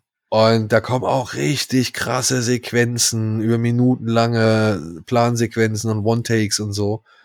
Und das Ganze kann man natürlich als einfach, ja, actiongeladenen Cop-Thriller irgendwie oder, oder Polizei-Action oder sonst irgendwas abtun. Aber genauso wie der erste The Raid ähm, schafft er es am Ende mit ganz wenig Momenten und ganz wenig Bildern irgendwie nochmal so eine, so eine, ja, so, so einen Abgang zu setzen, so, so, so einen Denkansatz oder so eine kleine, weiß ich nicht, Schlussnote zu setzen, die noch ein bisschen nachhalt, so, ja. Und das hat mir sowohl bei The Raid gefallen als auch bei Bybust. Also Bybust, wie gesagt, ist vielleicht der etwas schwächere Film im direkten Vergleich, aber den würde ich trotzdem nochmal empfehlen, wenn man sowas wie The Raid mhm. mag. Hast du notiert, Michi, oder? Ja, wenn Hatte ich, ich gerade gesehen, ja, sehr gut. Ich habe mir natürlich jetzt nicht die richtige Aber das, hör, aufgeschrieben. Das, das, hören, das hören wir ja dann äh, sowieso nochmal nach und dann können wir dann nochmal nachrecherchieren. Sehr gut. Google wird alles äh, irgendwie zutage fördern, was man so Was mir am Ende noch gefallen hat, ich meine, wir verraten hier nicht zu viel, dass der Antagonist dann über den Jordan geht, aber dass der den Flipflops getragen hat, das habe ich auch noch nie mitbekommen, dass ein Antagonist da in Flipflops da rumläuft. Das äh, hat mir noch mal ein kleines Schmunzeln bereitet. Gut, ist halt seine Bodega, ne? ja, na klar. Wenn, du, wenn du von zu Hause aus Homeoffice machst, ne, dann läufst du halt in Jogginghose rum. Ne? Der, der Unterhosenradius wird immer kleiner, ihr wisst. Ja, ja.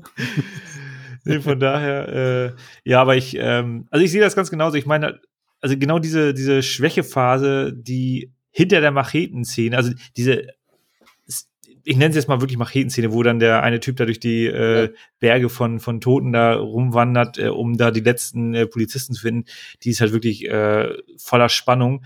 Aber es ist halt wirklich genau das, was danach kommt, wenn die dann da irgendwie, äh, äh, wenn, wenn der Hauptprotagonist den einen, ähm, die eine Person da trifft und ein bisschen Dialog führt, ohne hier zu spoilern, äh, da fehlt mir so ein bisschen der, der letzte Schwung. Ähm, danach kommt ja dann wieder die, die Sequenz äh, in, der, in der Drogenküche und, und ähm, zum Ende hin geht's ja dann recht rasant. Aber genau dieser, dieser Zwischenpart, irgendwie fehlte da was. Und deswegen da auch kleine Abzüge. Aber hm. in Summe.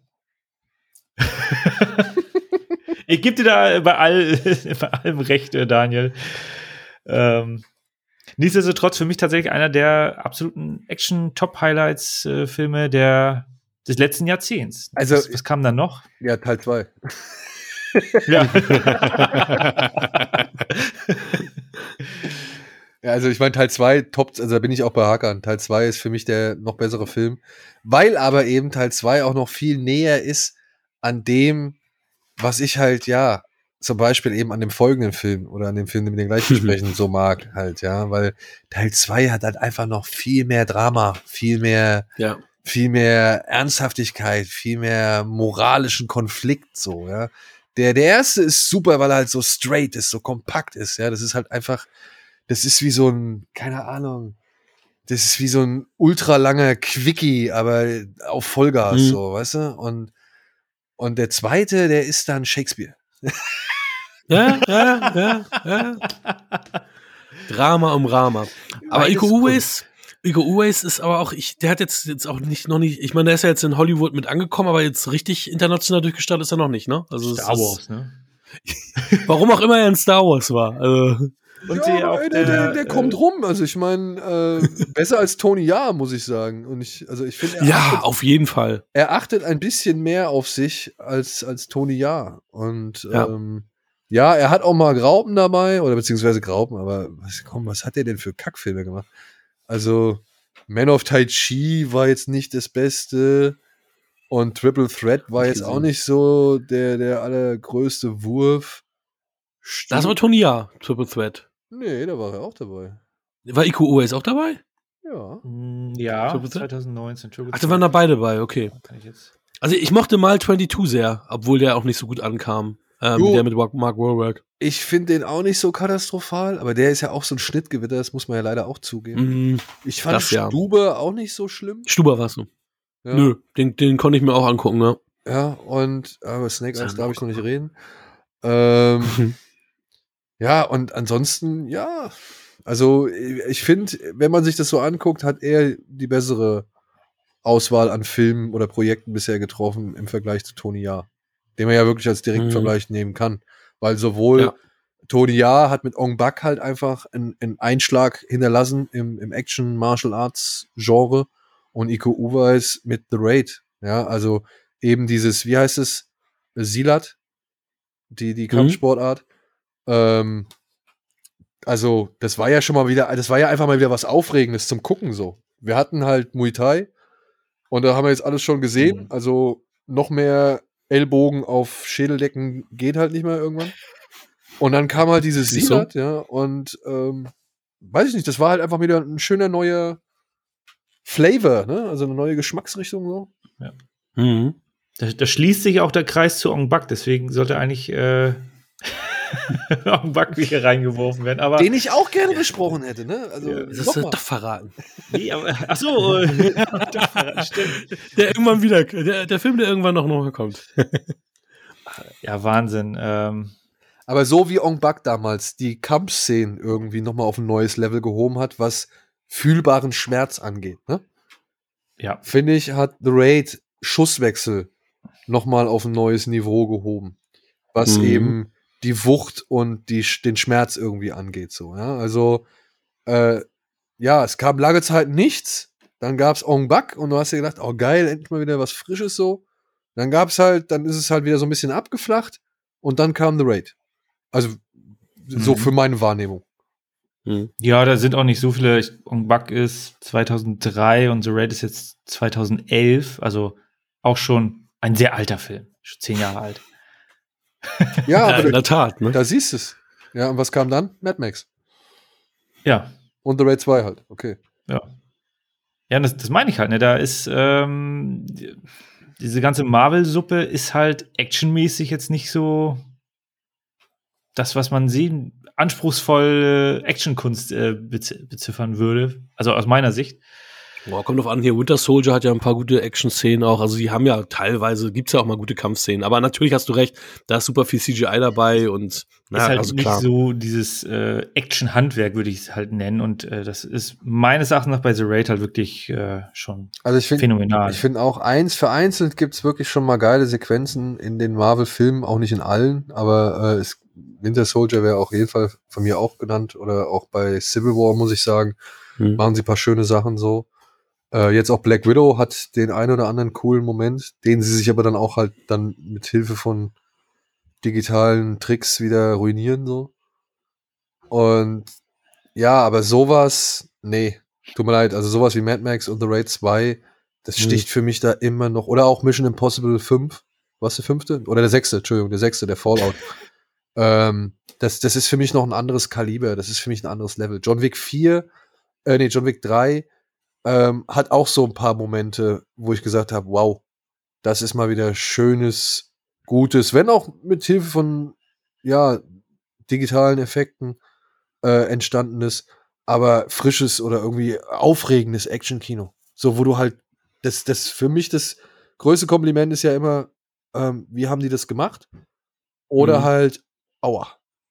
Ja, also wenn ich es Mhm. fühlen kann oder wenn ich irgendwie Angst um die Figur, also um den Menschen habe, ja, nicht um die Filmfigur, sondern um den Menschen wirklich, der das macht, ähm, ja. dann, dann, weiß ich nicht, dann macht der Film was richtig, meiner Ansicht nach. Oder die, die, die Stunt-Leute oder die Action oder die, die, das Zusammenspiel von allem so. Dann machen die was richtig.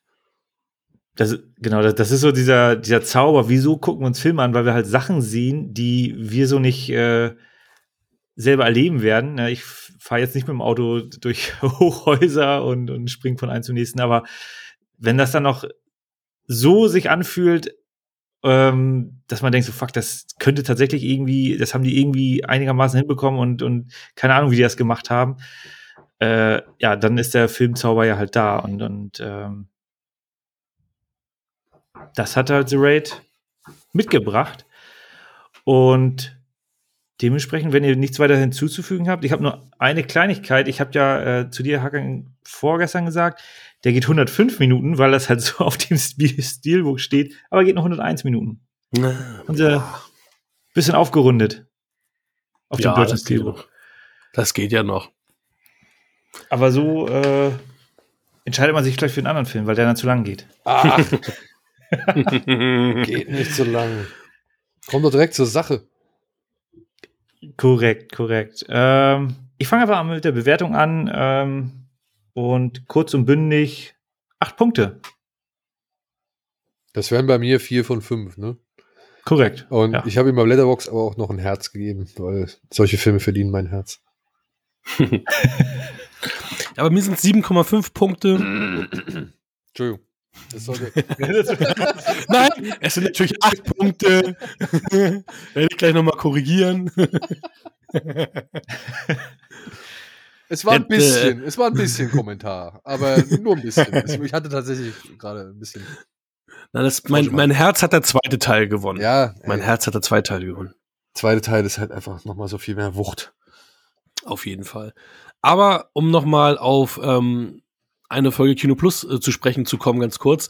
Ähm, du hattest letztens, äh, letztes Mal ging es nochmal um die Goonies. als ja auch Richard Donner verstorben ist. Und äh, dazu kann ich nur sagen, ich habe äh, mit Mitte 30 das erste Mal die Goonies gesehen, weil ich im Fernsehen damals immer weggeschaltet hatte. Ich habe immer Slot gesehen, fand das irgendwie blöd und habe als Kind immer weggeschaltet und Jugendlicher. Und ich habe mit Mitte 30 das erste Mal die Goonies gesehen und der funktioniert auch mit Mitte 30. Ich fand den toll und großartig, auch wenn ich ihn als Kind damals nicht gesehen habe. Nur so mal als Aber- Statement. Du hast vielleicht aber auch dann schon Vergleichbares gesehen als Kind, oder? Ja, ich habe eigentlich alle Klassiker, die man, ich habe auch Beverly Hills Cop und so weiter ziemlich früh gesehen. Ich habe eigentlich alle 80s Klassiker, also diese Filme, die sie damals in den 90ern im Fernsehen ge- gebracht haben, habe ich alle gesehen. Und äh, ich weiß nicht, warum damals die Goonies für mich nicht interessant waren. Weil ich habe auch die ganzen äh, hier James Belushi-Dinger auch da gesehen. Also eig- eigentlich jeden, also eigentlich habe ich damals alles gesehen. Aber die Goonies, ich weiß nicht, Slot hat mich damals irgendwie, Slot, Slot hat mich damals abge, abgeschreckt. Weil immer irgendwie ich den, den gesehen habe, wenn ich einge, eingeschaltet habe. Und das war mir irgendwie zu albern damals. Du mochtest halt keine Abenteuerfilme, ne? Indiana Jones magst du nicht. Ich habe sogar, hab sogar Quartermain damals gesehen hier. Mit Richard Chamberlain und Sharon. Stone. Ihr wisst, wie Sharon Stone dazu gekommen ist, in Quarterman mitzuspielen? Nein. Menahem Golem, Golem, der Chef von Canon Films, wollte diesen Quartermain-Film unbedingt drehen und hat zu seinen Leuten irgendwie gesagt, get me oder bring me the Stone Lady. Und die dachten halt, okay, er meint Sharon Stone, weil die sich halt schon für irgendwas beworben hatte. Oder halt irgendwie ein Demo-Tape geschickt hat oder die irgendwas von der gekriegt haben. Und dann haben sie halt Sharon Stone gecastet, aber er meinte eigentlich Kathleen Turner, weil er kurz zuvor Romancing the Stone gesehen hatte und jetzt halt eben sowas halt ähnliches machen wollte. Geil. Das erinnert mich an irgendeine Geschichte von ähm, French Connection, wo auch der eine Darsteller äh, fälschlicherweise genommen wurde, weil irgendwie ein Name durcheinander kam. Geil. Ja. Top. Und Romancing Hätte- the Stone hat gemacht, wer? Äh, mal. Ma- Michael Douglas war Hauptdarsteller. Michael Douglas, Kathleen Turner. Oha. Ah. Der erste und der zweite Teil wurden vom selben Haupt, äh, da ihr Regisseur inszeniert, ne? Hm, nee, ich glaube der zweite Teil nicht mehr. Der zweite Teil nicht mehr.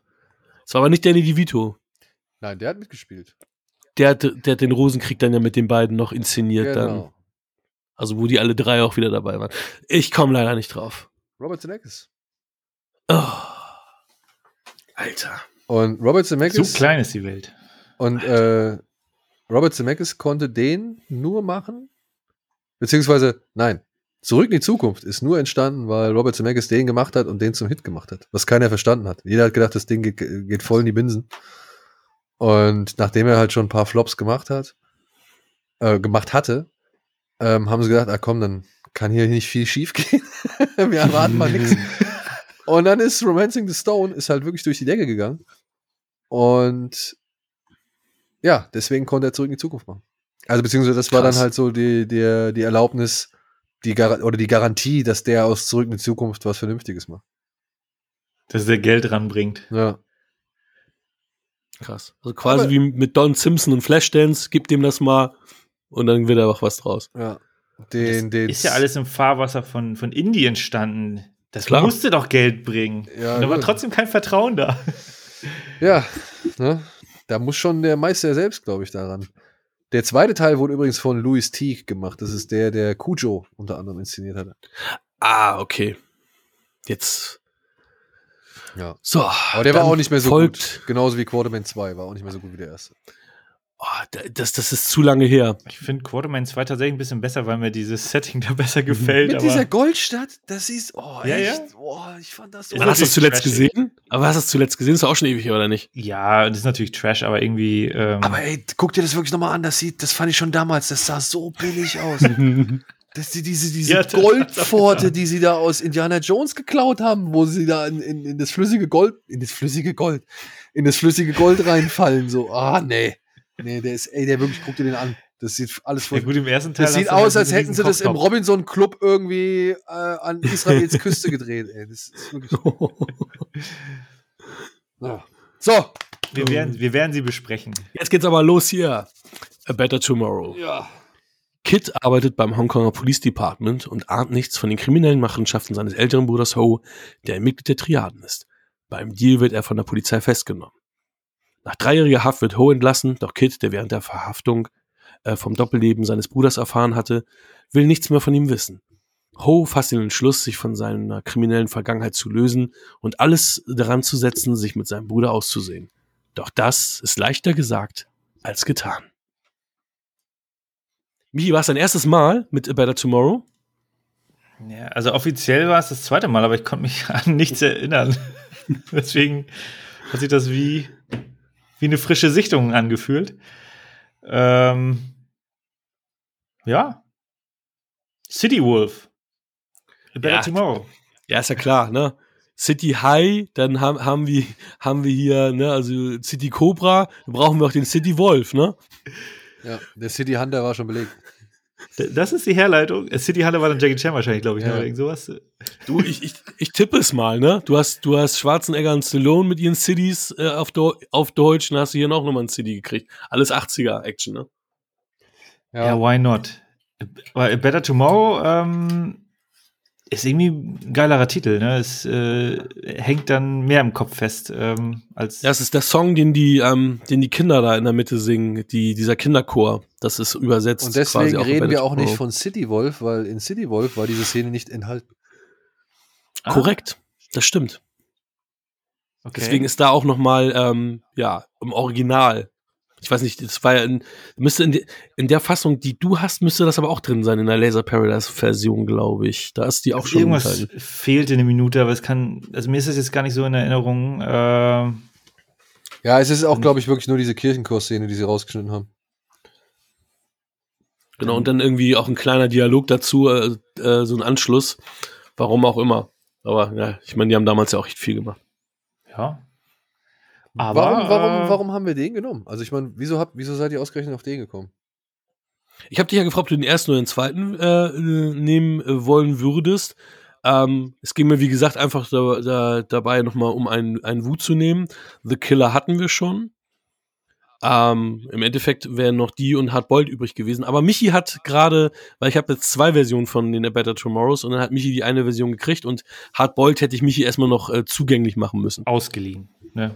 Ja, Natürlich kriegst du deine Version zurück. zu, zugänglich heißt ja nicht, dass du sie geschenkt bekommen hast, deswegen klar. Also Hardboiled hätte so gesehen thematisch schon etwas mehr zu, zu The Raid gepasst.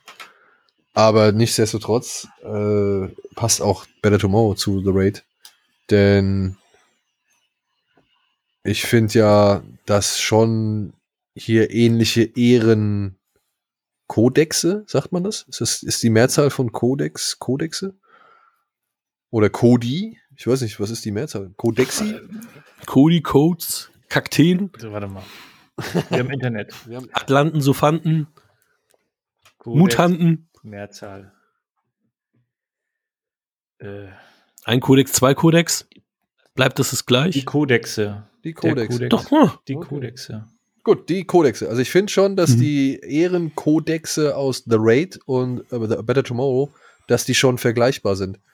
Beziehungsweise, dass das in The Killer natürlich noch ein bisschen mehr ausgespielt Mhm. wird, aber dass du halt hier ne, die, die zwei Medaillen einer Seite hast. Du hast bei, bei The Raid hast du Rama und äh, den anderen, die halt auf verschiedenen Seiten des Gesetzes stehen, aber sich halt als Menschen halt schätzen und, und, und Gefühle füreinander haben oder was weiß ich, also in Beziehung zueinander stehen. Und äh, ja, trotzdem einen gewissen Respekt erweisen. Und das hast du bei The Killer natürlich durch Killer und Polizist, aber du hast es hier auch schon bei, bei ja, Better Tomorrow, weil Kid steht auf der Seite der Polizei, sein Bruder Ho ist halt äh, Gangster oder Geldfälscher, Mark ist irgendwas dazwischen. Aber Ehre, Loyalität und ja, der Wille, diese Ehre und diese Loyalität bis auf den Tod hin zu verteidigen und aufrechtzuerhalten oder wiederherzustellen, selbst wenn es den Tod zu bede bedeutet, finde ich, ja, das ist auf jeden Fall in allen Filmen enthalten. Das ist wahr. Und wer noch nie einen John Woo-Film gesehen hat, sollte, glaube ich, ja, echt mit A Better Tomorrow beginnen, weil das ist äh, die, die komprimierteste, reinste, präziseste Wu-Form, die man, glaube ich, finden kann als Film. Alles andere wurde später größer, ausgeschmückter, vielleicht auch intensiver hier und da. Aber es war nie so, es war nie so, also nie so auf den Punkt gebracht wie in der Better Tomorrow, glaube ich. Also Better Tomorrow ist die Blaupause für alles, was da kommen sollte. Ja. Und war damals deswegen auch für mich ähm, der von seinen großen Filmen, mit dem ich am wenigsten anfangen konnte, weil mit damals als junger Typ zu wenig Action war, in Anführungsstrichen, ah, okay. und bei den anderen immer direkt mir auf die Fresse kam. Ich muss sagen, heute habe ich einen ganz anderen Zugang jetzt zu Better Tomorrow und ähm, wusste diese Dinge, die ich vorher immer als theatralisch und überdramatisiert gesehen habe, wusste ich jetzt viel besser zu schätzen. Und ähm, die haben mich diesmal richtig gepackt. Und äh, ich meine, ich weiß gar nicht, wie oft ich A Better Tomorrow schon gesehen habe, mindestens zehnmal. Und das ist das erste Mal, dass ich jetzt so wirklich da so wirklich mit drin war und auch verstanden habe, warum die alle so agieren, wie sie agieren. Wie gesagt, ein paar Mal kriegst du natürlich das Ding auch auf die Fresse, wenn Ken dann halt auch sagt, so hier, ähm, wenn du den Weg weitergehst, dann hast du verloren. Ähm, geh, mach, mach, das, was du gesagt hast und tu das. Und äh, Ho sagt zu Kit, ja, wir haben beide zwei Wege gewählt, deiner war der richtige. Ähm, das hat mich jetzt alles echt gepackt und auch die Nummer, wie wie Scheuern Fett als Mark da wirklich, der ist der Sunny Boy, der ist eigentlich der, wie, wie Scheuern Fett sonst immer immer in diesem Film heroisch ist, immer, aber nur in der ersten Hälfte und dann durch durch diese diese Rache, die er nimmt, um Ho zu rächen, die Festnahme an Ho zu rächen, ähm, der verkrüppelt wird und dann halt ganz unten ist und im Endeffekt dann auf seine Chance wartet, wieder nach oben zu kommen. Ja, hat mich diesmal viel mehr mitgenommen als sonst und diesmal ja, war ich, war ich da, also muss ich jetzt auch sagen, dass ich jetzt schon sagen kann, dass ich A Better Tomorrow 1 jetzt besser finde als den zweiten, den ich früher sonst immer favorisiert habe. Aufgrund der Action. Wahnsinn, ne? Ich auch. Also ich muss auch sagen, der zweite, Wahnsinn. wenn man jetzt jetzt so mit, mit ja, der Altersweisheit oder keine Ahnung, mit der Altersmilde oder sonst irgendwas betrachtet, aber der zweite ist ja echt Kraut und Rüben. Ey, wie, äh, ja. wie sie den Film auf die Reihe bringen, ne, das ist schon nicht gut, ey. Das ist alles sehr, sehr dünn. Und ja, es gibt ja, äh, also der zweite hat ja einfach eine, auch eine ganz schwierige Entstehungsgeschichte, weil Wu wollte den eigentlich gar nicht machen und Joy Hawk hat halt gesagt, ey, wir müssen den machen, Fortsetzung, bla bla.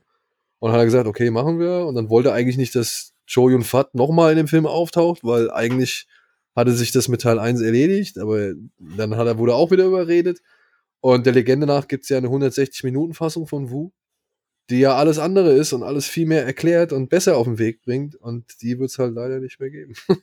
nee. Ist halt schade. Also wir, haben wir haben jetzt irgendwie einen Mix von der Sui Haag John Woo Fassung im Endeffekt, ne? Das, was jetzt die, die richtige Fassung ja. ist. Ne? Das ist ja so ein. Ja. Und das merkst du auch dem Film an, wenn du den jetzt siehst, ne? Also allein am Anfang. Wirklich. Allein am Anfang, was da alles aufeinander trifft und, und also auch wo ich dachte so, ey, Kid und Ho jetzt so wirklich direkt wieder Busenfreunde, wo ich mir, was ist denn jetzt mhm. los so, ja? Und irgendwie hat's schon hier und da so einen leicht parodistischen Zug. Ja, ich glaube, Joey und Fat hatte sich ja auch nicht wirklich wohl gefühlt, die gleiche Rolle nochmal zu spielen. Das macht er ungern in Fortsetzungen mitspielen so. Und äh, ich glaube, das hat man dann auch irgendwie gemerkt, oder beziehungsweise das, das kann man auch schon irgendwie feststellen, weil er halt diesen Ken noch viel, weiß ich nicht, noch eine Spur offensiver anlegt oder mhm. noch einfach in seinem Schauspiel noch eine Spur intensiver, weiß ich nicht, als würde er halt einfach nochmal so 10 kmh mehr Gas geben oder so. Und dann mhm. schlitterst du schon irgendwie hart an der Parodie irgendwie, die eigentlich, äh, also zu der Rolle, die dich eigentlich erst hochgebracht hat und die dich berühmt gemacht hat, so, ja, und die du halt auch wirklich geil gespielt hast, muss man ja sagen, ne? Es gibt diesen tollen, diesen tollen Dialog in dieser Bar, ich weiß nicht, ob es Kit ist, auf jeden Fall Ho, Mark und ich glaube, Kit sitzen da in dieser Bar und dann erzählt Mark von, von Vietnam, beziehungsweise wie, diesen, wie sie diesen Saufwettbewerb machen mussten. Ja, und warum er sich halt nicht mehr irgendwie von irgendjemandem durch die Gegend schubsen lassen möchte und so weiter, was sein, was sein Drang ist. Und mhm. ey, was, was Cho Yun Fat in dem Moment für eine Intensität äh, in, in, in den Augen, im Gesicht hat, ja, mit welcher Intensität er das erzählt und wie dann auch die Emotionen irgendwie bei ihm so wechseln, ne, wo er am Anfang noch wirklich ja so heiter und irgendwie Spaß machen und alles und immer für einen Quatsch zu haben irgendwie so sie so wirkt, als würde er halt irgendwie jetzt richtig gut drauf sein und dann plötzlich so ja ganz ernst bis tot traurig wird. Äh, Hut ab, also wirklich Monster Performance von ihm und äh, dann halt auch noch so cool mit zwei Knarren in der Hand auszusehen. Mhm. typ ist halt einfach das- Gott. War das nicht sowieso der, der große Durchbruch für Shoyong Für ihn war das der große Durchbruch, ja. Also er war, T. Lung war ja schon ähm, ein, ein Star gewesen. Der hat ja schon in Wuxia und, und den ganzen Martial Arts Film war der ja schon dabei und hat da irgendwie immer den, den weisen Schwertmeister irgendwie gegeben. Mhm. Und der hat nochmal so eine Art Renaissance oder beziehungsweise so ein, so ein Comeback, so ein bisschen frischen Aufwind dadurch gekriegt. Und für Jo Yun Fat war das auf jeden Fall der Durchbruch. Ja, und für Leslie Weil- Cheung, weil- der war eh Sänger, glaube ich, dem musste man da, glaube ich, nicht so groß helfen. Ja, weil, weil Entschuldigung, Fat wirkte da auch gar, noch gar nicht so, äh, so, so ernsthaft, sondern durch dieses ganze Grinsen, äh, das, das geht ja in Richtung Overacting, wo ich auch dachte, so, okay, der ist ja, äh, er geht gut durchs Leben, äh, obwohl er da jetzt nicht gerade den ethisch korrektesten Job hat. Äh, und und äh, ja, wahnsinnig. Also ich, ich bin der Meinung, ich habe den mal gesehen, aber ich konnte mich wirklich an so gut wie gar nichts mehr erinnern. Äh, und an den zweiten erinnere ich mich halt auch überhaupt nicht. Und jetzt habt ihr den so zerlegt. Du hattest noch vorher gesagt, Hakan, so, dann nehmen wir doch lieber den zweiten, der ist doch besser. soll ich Mhm. mir den jetzt noch angucken? Ja, ja. Also den dritten musst du nicht gucken. Nee. Ja, der dritte ist halt dann auch wieder echt Etikettenschwindel. Eigentlich Ja. wollte John Woo mit dem zweiten Film schon die Vorgeschichte erzählen zu A Better Tomorrow. Ja, der wollte genau diese Vietnam-Geschichte, das alles war, war sein, seine Idee gewesen. Das wollte aber, warum auch immer, Joe Hawk wohl nicht. Und dann gab es dann aber halt dann den großen Bruch, weil Joy Hawk dann mit Teil 3 Selbstregie übernommen hat und dann halt einfach die Vietnam-Geschichte erzählt hat. Und Wu hat dann später seinen eigenen Film draus gemacht, nämlich Bullet in the Head. Bullet in the Head ist so gesehen die Vorgeschichte von A Better Tomorrow, ja, wenn man so will. Nur halt in abgewandelter Form. Mhm. Und äh, deswegen, also ist nicht, nicht die, also wirklich, ne, falls jemand noch keine Ahnung von diesem Film hat, bitte nicht falsch verstehen. Das, was, was Bullet in the Head eigentlich mal sein sollte, war die Vorgeschichte von A Better Tomorrow. Und weil er das halt nicht machen konnte, hat er halt A Bullet in the Head gemacht, so. So ist es.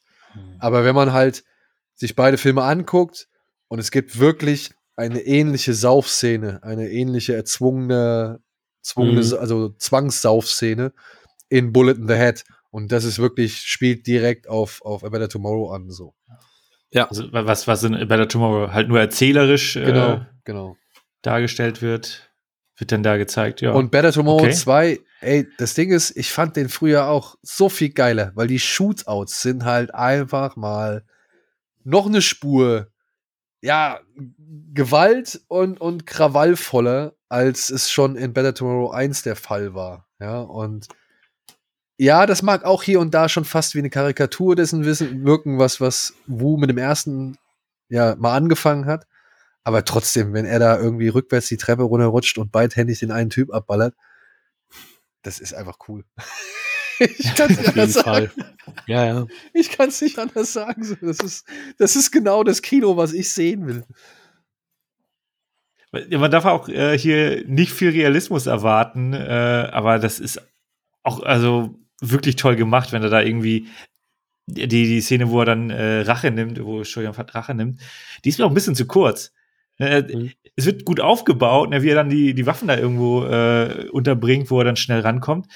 Und dann geht das so rasend schnell, es spritzt wahnsinnig schön viel Blut, ne? Und, und die Leute fliegen da durch die Gegend. Aber irgendwie hätte ich mir da noch mal fünf Minuten äh, längeren Shootout gewünscht. Äh, aber das geht dann relativ zügig. Ähm, aber am Ende hast du dann halt äh, ausreichend äh, am, am Hafen da ausreichend Action. Also sowieso ausreichend Action ist vorhanden und auch ausreichend Charaktertiefe. Äh, ja, also es ist ähm, und, und es wirkt halt auch so schön dreckig alles. Ne? Es ist jetzt nicht so ein, so ein glanzpolierter Film. Nein, es ist halt, Und ja. es ist, es ist kein, es ist kein berechenbarer Film. Das ist ja das, was mich bei den Wu-Filmen immer wieder so irgendwie beeindruckt, beziehungsweise auch wenn ich es schon 10.000 Mal gesehen habe, aber er macht dann halt immer Dinge, die sind konsequent in ihrer Geschichte, also in der Geschichte für die sind sie so konsequent und, und so zwangsläufig, also so plausibel. Und er verzichtet halt dann auch gerne mal auf das reine Happy End so. Also beziehungsweise, was heißt, er hat eigentlich nie ein reines Happy End. Er hat halt ein Mhm. Happy End, was der Geschichte entspricht, was er aber halt wie ein Happy End wirken lässt, obwohl eigentlich, ja, keine Ahnung, der gestorben ist und der inhaftiert ist und der irgendwie am Ende ist und was weiß ich, ja.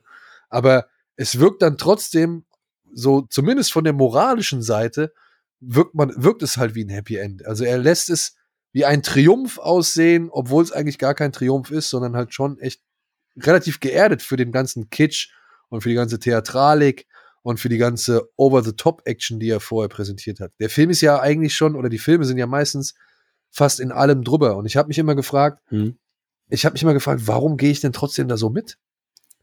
Und ich glaube, das Geheimnis liegt daran, dass es eben so aufrichtig, kitschig und dramatisch und melodramatisch und theatralisch ist. Weil die Leute halt knallharte Hunde sind, aber halt eben auch knallharte Heulsusen. Hm. Ja. Und ich glaube, das ist das Ding, dass man halt sieht, okay, die sind zwar irgendwie in der Lage, mit zwei Kanonen in jeder, also mit jeder jeweils eine Kanone in der Hand irgendwie 15 Gegner auszuschalten, so, aber wenn ihnen irgendwie der Freund das Rückgrat bricht oder beziehungsweise das so gesehen das Messer, das metaphorische Messer in den Rücken sticht, dann sind die fertig, dann sind die down. So, ja, und äh, das auch wirklich schwer, ja. Ähm, ich glaube, dieses, dieses Extreme in beide Richtungen begünstigt sich, befüttert sich und, und wiegt sich gut auf. So. Und ich glaube, deswegen ging, ging ich da auch immer so mit. Ich fand es zwar auch übertrieben und kitschig so, aber ich habe mir gedacht, ey, das ist deren Ding. Das wollen die so. Das, so verhalten die sich vielleicht auch irgendwie. Und dann muss das wohl genau so sein. Und man hat ja, oder man weiß ja auch von Wu, dass er eben für diese großen Gefühle, für diese große Melodramatik, die er immer wieder präsentiert, eben halt diese große Gewalt als Ventil oder als, als Katalysator nimmt. Ne? Also, dass das halt schon eine, eine Widerspiegelung dessen ist. So. Und, und, und ja, wie soll man sagen, halt auch der Ausbruch dessen. Und der Mann trägt sein Herz auf der Leinwand. Man merkt es immer wieder. Hm. Ist ja auch im Film zu sehen, Tsui Hark ja auch. Der, ähm, Ja. John, äh, John Woo ist ja der, der Polizist, der da auch immer gerne bei, bei Ho noch an den Fersen hängt.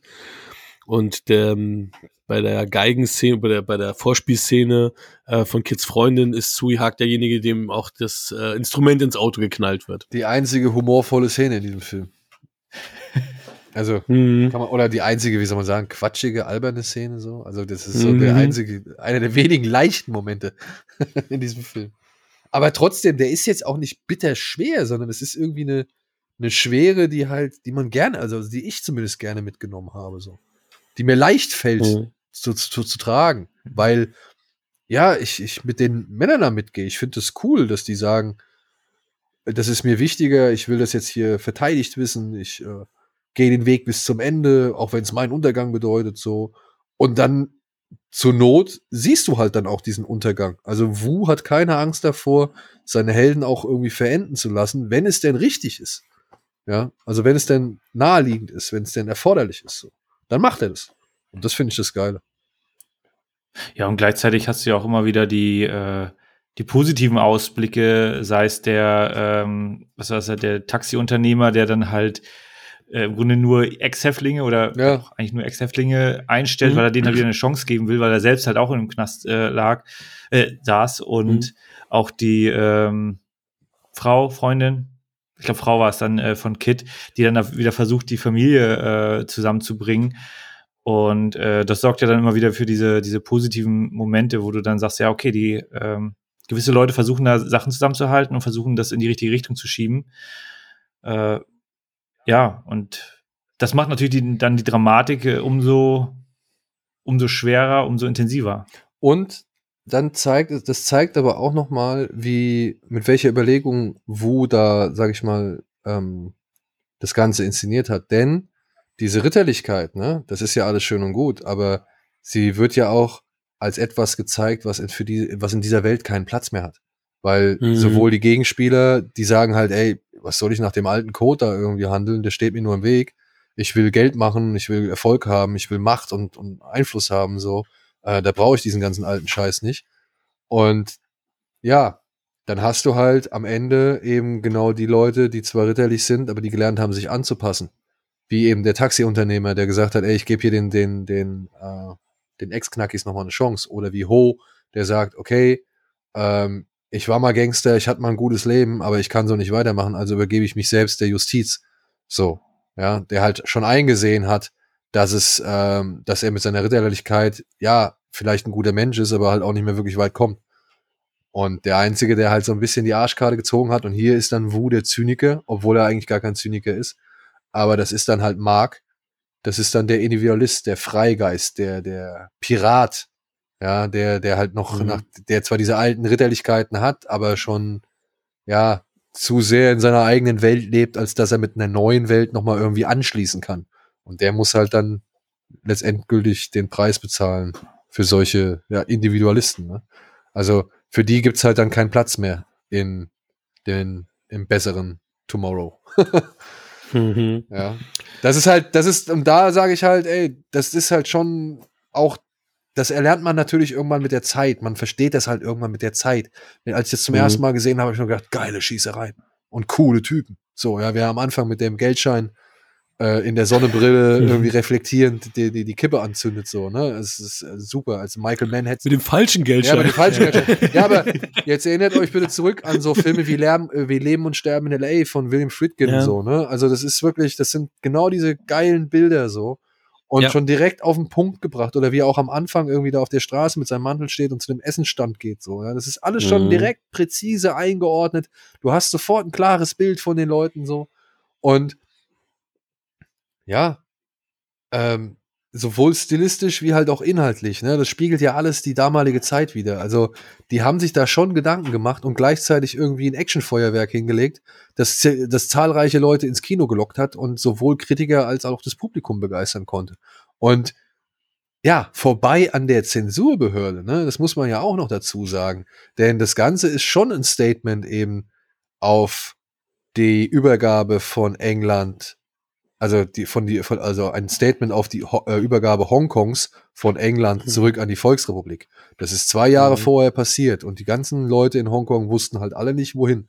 Die hatten alle irgendwie keine Ahnung, wie es jetzt weitergehen wird und waren dementsprechend desillusioniert. Und dieses Lebensgefühl greift der Film halt auf und zeigt halt, dass so einer wie Mark halt keine, keine Aussicht auf, auf Erfolg in einer neuen Welt hat. So.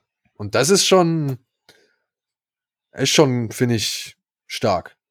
Das finde ich schon wirklich star- stark. Das greift der zweite, das kann der zweite gar nicht mehr aufgreifen. Da geht's halt nur noch um diese, Ja. diese Loyalitätsbegriffe und, und, und, und ja, Freund, Freundschaft, Brüderlichkeit und vielleicht Wiederauferstehung. Aber drumherum das alles, nee, das ist nicht mehr vorhanden, wirklich. Aber dafür halt jede Menge geile Ballereien, muss man halt sagen. Deswegen den zweiten kannst du dir wirklich angucken. Aber der zweite weiß auch halt nicht, wer der, Richt wer der Hauptdarsteller Ja. sein soll. Das ist wieder diese Nummer mit John Woo, Tui Haag, ne? Ja. Also wirklich, ne? Ich Leider. glaube, mit dieser 160-Minuten-Fassung kriegst du da doch mehr Sinn raus und jetzt musst du es halt hinnehmen, wie es ist. Aber in, wenn, wenn du bereit bist, das alles so irgendwie zu akzeptieren, was da erzählt wird, und das ist schon dünn, dann Hm. kriegst du trotzdem innerhalb dieses dünnen Sinns viele geile Einzelstarke, also starke Einzelmomente. Also wirklich schon. Auch von, von Joey und Fat wieder. Also gerade das erste, der erste Auftritt von ihm, der ist schon geil. Der ist schon geil. Ja, super. Dann äh, erwarte ich nicht zu viel und lass mich mit dem zweiten Teil nochmal äh, überraschen. Ich meine, der zweite Ähm. Teil läuft nicht umsonst in diversen Tarantino-Filmen auf dem Fernseher oder in irgendwelchen anderen äh, Filmen Mhm. so. Also das ist schon, der hat schon damals eine Benchmark gesetzt, was Action-Inszenierung angeht. Das kann man nicht abstreiten so. Und ich glaube auch dafür werde ich diesen Film immer respektieren und immer, der wird auch immer einen gewissen Stellenwert bei mir haben.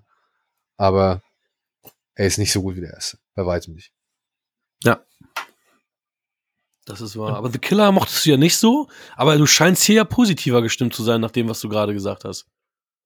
Ähm, ja, The Killer war natürlich auch die, die, die schlechte Qualität eventuell ein Thema. Shame on you, Laser Paradise. Ja. Nee, aber äh, ist auf jeden Fall eine gute Überleitung. Kommen wir zur Bewertung. Ähm, also wie gesagt, im Grunde war das dann in Anführungsstrichen meine erste Sichtung, aber ich habe die Wertung nicht verändert. Und äh, für, von meiner Seite aus gibt es da sieben Punkte. Shame on me jetzt, ne? Nein, sieben Punkte ist ja eine gute Bewertung. Das ist ja das ist für mich für mich fangen ja sieben Punkte an. Das ist wirklich ein Film, wo man sagt, hey, sechs ist der Film ist okay und sieben, ey, guter Film. Also kann ich schon mit leben, auch gerade weil du ihn ja mit diesem Film jetzt nicht aufgewachsen bist.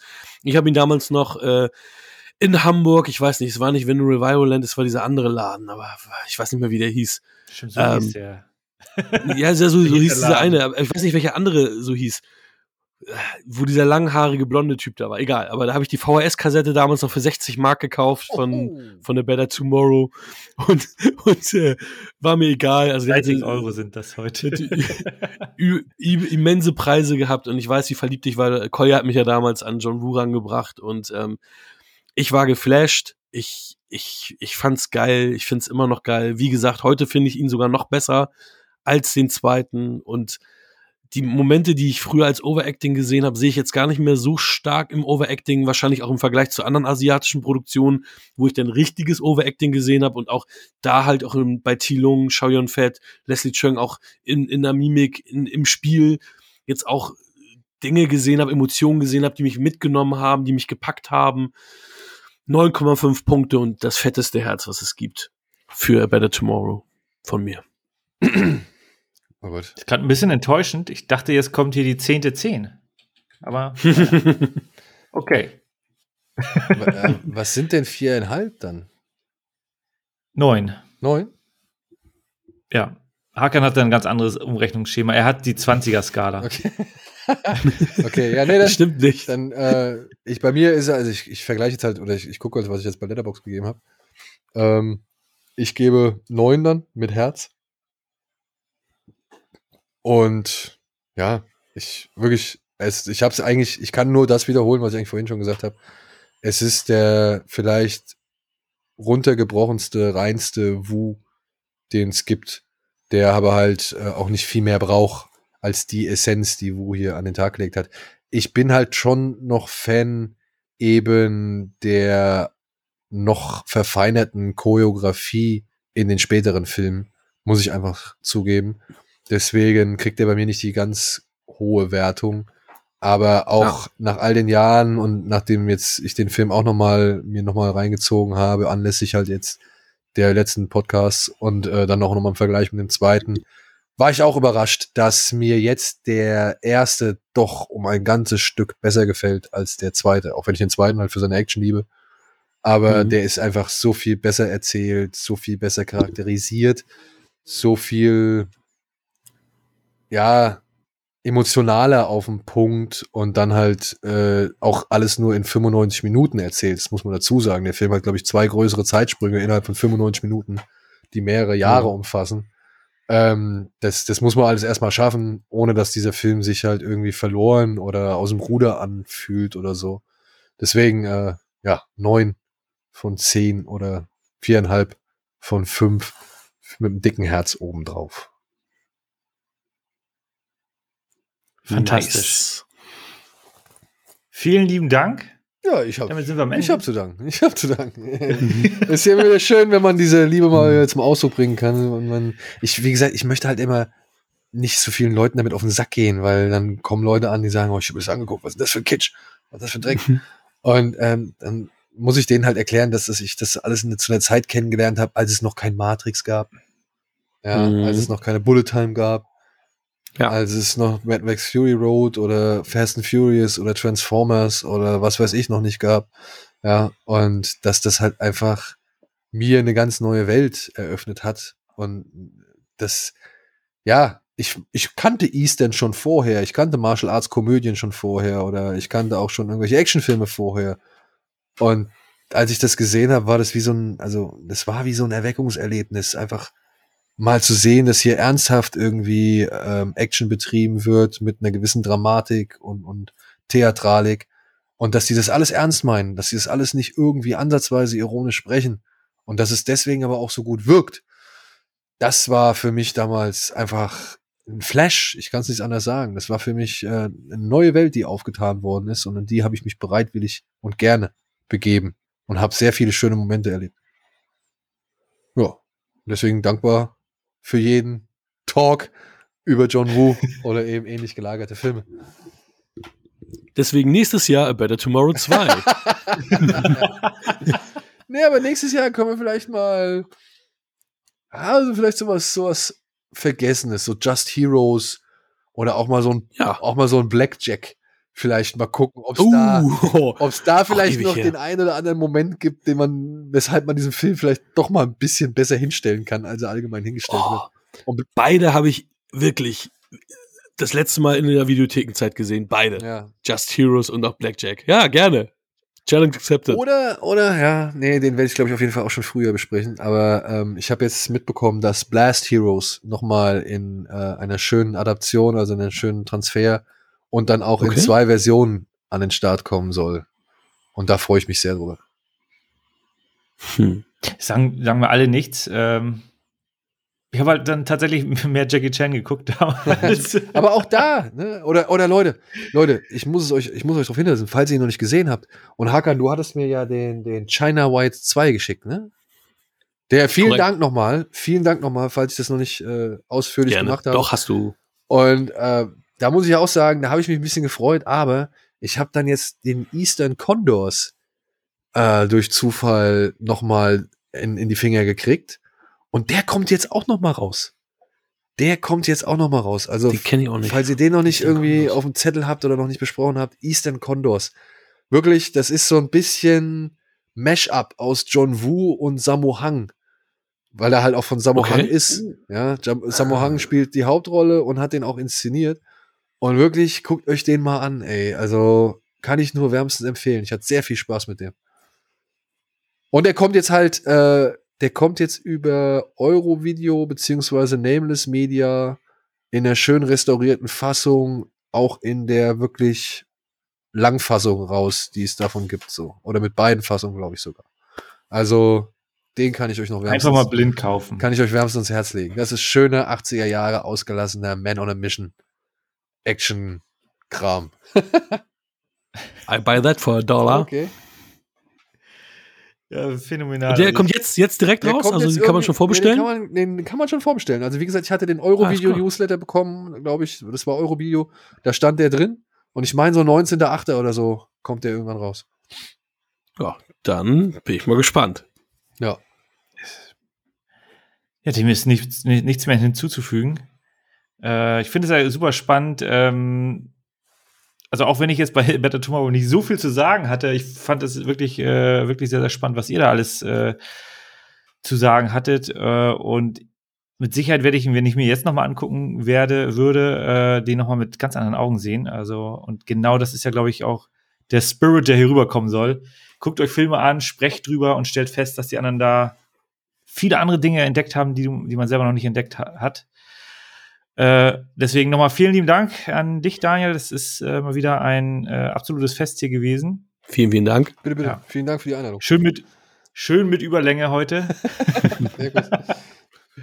Aber wenn wir schon Überlänge haben, dann will ich noch mal ganz kurz was zum Thema Musik sagen. Das haben wir, haben wir gar nicht erwähnt, dass ja auch bei Enter the Dragon Lalu Schifrin die Musik gemacht hat. Der Typ, der auch die Mission Impossible Genau. Score macht. Der deswegen Und- sogar den, also den Score gemacht hat, ne? weil er vorher Mission Impossible gemacht hat. Ja, genau, weil Bruce Lee nämlich zu Mission Impossible trainiert hat und deswegen ihn diesen Score machen lassen wollte. Ja, also Also die Mission Impossible Serie. den, das Thema. Dün, dün, dün, dün, dün, dün, dün, dün. Ey, jetzt würden ja einige sagen, oh, Mission Impossible kam noch 98 raus. Ja, es geht um die Fernsehserie beziehungsweise um den Song, der ja auch später auch verwendet wird. Und ich finde, was wir auch gar nicht erwähnt haben, auch hier bei A Better Tomorrow den Score herausragend. Wo ich mag den bei den meisten Woos sowieso den Score. Ja, aber ah, ey. Dum, dum, dum, dum, dum, dum, dum, dum. Mhm. Ich meine, ich habe es jetzt, wie gesagt, durch den zweiten Teil, den ich gerade auch nochmal geguckt habe, äh, wieder so permanent im Ohr. Und dann auch, wenn dieses, Mhm. wenn dieses Cembalo-Thema kommt, wenn irgendwas Dramatisches passiert. Mhm. Ah, herrlich. Wusstest du, dass das aus dem Film Birdie ist und von Peter Gabriel äh, gesch äh, geschrieben wurde? Die ist. Ja, echt?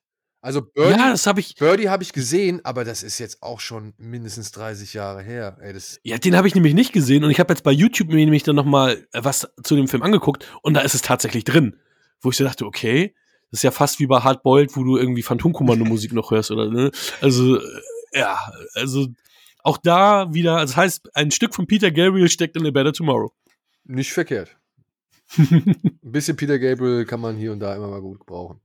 Ja, oder ich weiß noch, ich, ich weiß nicht, hatte ich das hier erzählt oder, oder hatte ich euch davon auch schon mal erzählt? Ich hatte ja diesen Workprint von Hard Target. Den Mhm. habe ich an die Finger gekriegt mit der Temp-Musik, also mit der Temporary-Musik, wo sie halt Aliens von James Horner drunter gelegt haben. Also den Aliens, Aliens-Score. Und halt Rambo haben sie auch ein Thema drunter gelegt, wenn Wilford Brimley da über die Wiese reitet, während sein Schuppen da explodiert. Und was war's noch? Hier, äh, genau, äh, Morricone von Untouchables Okay. haben sie für, für emotionale Szenen hier und da benutzt. Also schon, schon geil. Ach ja, John Woo-Filme, ey, immer eine Wundertüte, beziehungsweise bürgen so viel. Und ich hoffe, da gibt's äh, jetzt, also da kommt jetzt richtig Bewegung in die Sache, ne? Also da werden jetzt schon diverse Labels irgendwie, haben jetzt schon irgendwelche Versionen wieder ausgekramt und bringen neue Echt? Editionen raus. Ja, ja. Also ich habe jetzt auch von einem anderen Label gehört, dass irgendwie im Besitz einer HD-Version einer längeren, eines längeren Cuts ist von einem John Woo-Film. Ich weiß jetzt leider nicht mehr, welcher es ist. Und da warten, warten sie nur auf die Freigabe. Oha. Ja? Ja, ich brauche von The Killer endlich mal eine ordentliche. Also Michi hat ja recht, die sieht wirklich schlimm aus, die, die ich habe. Aber welche Und, habt ihr? Also, Äh, Von Laser Paradise, die Veröffentlichung damals. aber nicht die von EMS, oder was? Nee, die habe ich nicht mehr gekriegt. Die Ah. hab, ich habe die von EMS von Hard Boiled. Und die ist auch um Meilen besser als die Laser Paradise. Genau, genau. Auch mit der neuen Synchro, mit hier David Nathan und so. Und die Killer, die Killer, äh, bei der The Killer ist es genauso. Also ich habe The Killer in drei verschiedenen Versionen inzwischen. Und Mhm. ähm, da ist die, da ist die EMS-Version ist echt nicht verkehrt. Aber ich, meine Ah. Frau hat mir jetzt noch mal aus Frankreich die Extended Cut, den Extended Cut besorgt. Und das ist jetzt so mein, Cool. mein Heiligtum. Und ich hoffe ja, Ah. dass jetzt, also man munkelt ja, oder man, man, man kriegt ja hier und da auch immer mal mit, dass The Killer jetzt noch mal ähm, vernünftig kommen soll. Ich hoffe nicht nur von Hong Kong Rescue, weil da habe ich jetzt leider auch doch immer wieder Negatives gehört, dass man da nicht unbedingt äh, zuschlagen sollte oder nicht irgendwie unbedingt auf die, auf deren Produkte zurückgreifen sollte. Aber ja, mal gucken, was jetzt die Zeit mit sich bringt und welche vielleicht auch deutsche Verleih oder welches deutsche Label die Fühler ausstreckt nach der einen oder anderen Version. Das wäre echt schon geil. Weil man merkt gerade, ich merke gerade, wie, wie gut mir diese Filme irgendwie dann doch tun, immer mal wieder zu schauen. Einfach so Mhm. als Kontrastprogramm zu dem ganzen neuen Sehgewohnheiten so. Ich habe nicht so viel gegen die neuen Sachen so, aber ich finde es trotzdem schön, die alten zwischendurch mal einzuschieben und mal zu gucken, von wo man kommt, was man so früher halt irgendwie alles gesehen hat und, und wie es sich entwickelt hat und dann vielleicht einfach auch mal, ja, wieder das Alte einfach ein bisschen genießen zu können. Und wenn das jetzt noch ein bisschen aufbereitet wird ey, und dann vielleicht sogar noch in längeren Fassungen erscheint, gerne. Perfekt. Ja, dann auch liebe Grüße an Silke, die war ja bei uns und hat hier wirklich die Herzen im Sturm erobert von allen. Also ich habe die Folge auch mit meiner Frau gehört und die hat dann auch gestrahlt und meinte, ach, die hört sich so sympathisch an, mit der könnte man wirklich auch ein Bierchen trinken gehen oder einen Wein oder was auch immer. Und sie ist sonst nicht so eu euphorisch. Und äh, ja, also Silke hat hier auch wirklich äh, einen bleibenden Eindruck Das hinterlassen. werde ich ihr erzählen, beziehungsweise werde ich ihr dann zumindest diese Folge hier vorspielen und dann aufs. Ende spulen. Ja. es sei dir gegönnt, es sei dir vergönnt, du hast so viel zu tun. Die Zeit ist kostbar. Naja gut, ich meine, ich weiß nicht, ob sie das ganz durchhört, aber vielleicht hört sie es auch. Ich weiß nicht, ich, ich glaube, sie hat sie äh, hat euch ähm, jetzt auch so in ihre Liste zum Einschlafen oder so mit drin. Hm. So langweilig sind wir. Manchmal ja. Freunde, als ob ihr nicht auch Podcasts zum Einschlafen hören würdet. Ich bin so fertig mit drei Kindern mittlerweile. Ich bin froh, Ja, okay. wenn ich mal Ruhe habe. Auch wieder wahr, auch wieder wahr. Aber manchmal so zum Kochen oder sonst irgendwas hört man sowas, ja. Ja, dann ja, dann ja. Ja. Aber meistens halt im Auto. Das ist dann so mein, mein Ja, Thema. Hamburg Und die letzten so zwei Auto. Tage nochmal hier Kino Plus. Nee, ach klar, brauchst du ja nicht. Nee, also der es Arbeit. lohnt sich nicht so wirklich, im Auto durch die Gegend zu fahren. Ist mehr Frust als alles andere. Ja, ich wohne ja nicht mehr in Hamburg, ich bin vor den Toren und ich arbeite auch nicht mehr in Hamburg. Da war das aber auch wirklich Frust. Da habe ich teilweise anderthalb Stunden nach Hamburg gebraucht, wenn, also wenn ich die Kinder in den Kindergarten gefahren habe und dann irgendwie gewisse Rush-Hour-Zeiten, das war dann auch kein Fest. Aber da konnte ich immer ganz lange Kino Plus hören, weil 90 Minuten Fahrt, ne? Ja, geil. Das war schon Genau mega. für diese, genau für diese Strecken und Situationen wurde Kino Plus erfunden. Genau da. Das ist der einzige Grund, bevor es Podcasts gab. Be bevor es eigentlich bei YouTube ja ein Video. Ja. ja. Aber Michi, darf ich da noch jetzt eine Minute oder 30 Sekunden verwenden, um zu sagen, was denn äh, in meiner Folge das nächste Mal kommt? Absolut, nachdem jetzt ähm, so viel Hoffnung aufgebracht wurde, dass die DVDs und Blu-rays wieder äh, neuen äh, Content bekommen und nicht alles über Streaming geht. Äh, das äh, wollte ich nur noch mal kurz äh, loswerden. Also schön, es gibt wieder Hoffnung. Ähm, ja, dann hau mal raus, was wir in zwei Wochen uns äh, anschauen werden und besprechen werden. Du bist jetzt in den Bereich Eastern gegangen, gehe ich jetzt in den Bereich Western und habe unter anderem die Unforgiven erbarmungslos mit Clint Eastwood im Gepäck. Da habe ich mir die schöne Steelbook 4K-Version gekauft und die kommt bei mir zum Einsatz. Ich habe nur die DVD. Ich freue mich aber. Hatte ich vorher auch nur. Ja, in diesem Sinne, äh, vielen Dank, dass ihr wieder reingehört habt und bis zum Danke, nächsten danke. Mal. Tschüss. Tschüssikowski. Das war Wir quatschen über Filme. Wir freuen uns über eure Bewertung bei iTunes. Folgt uns auf Instagram und gebt uns gerne Feedback.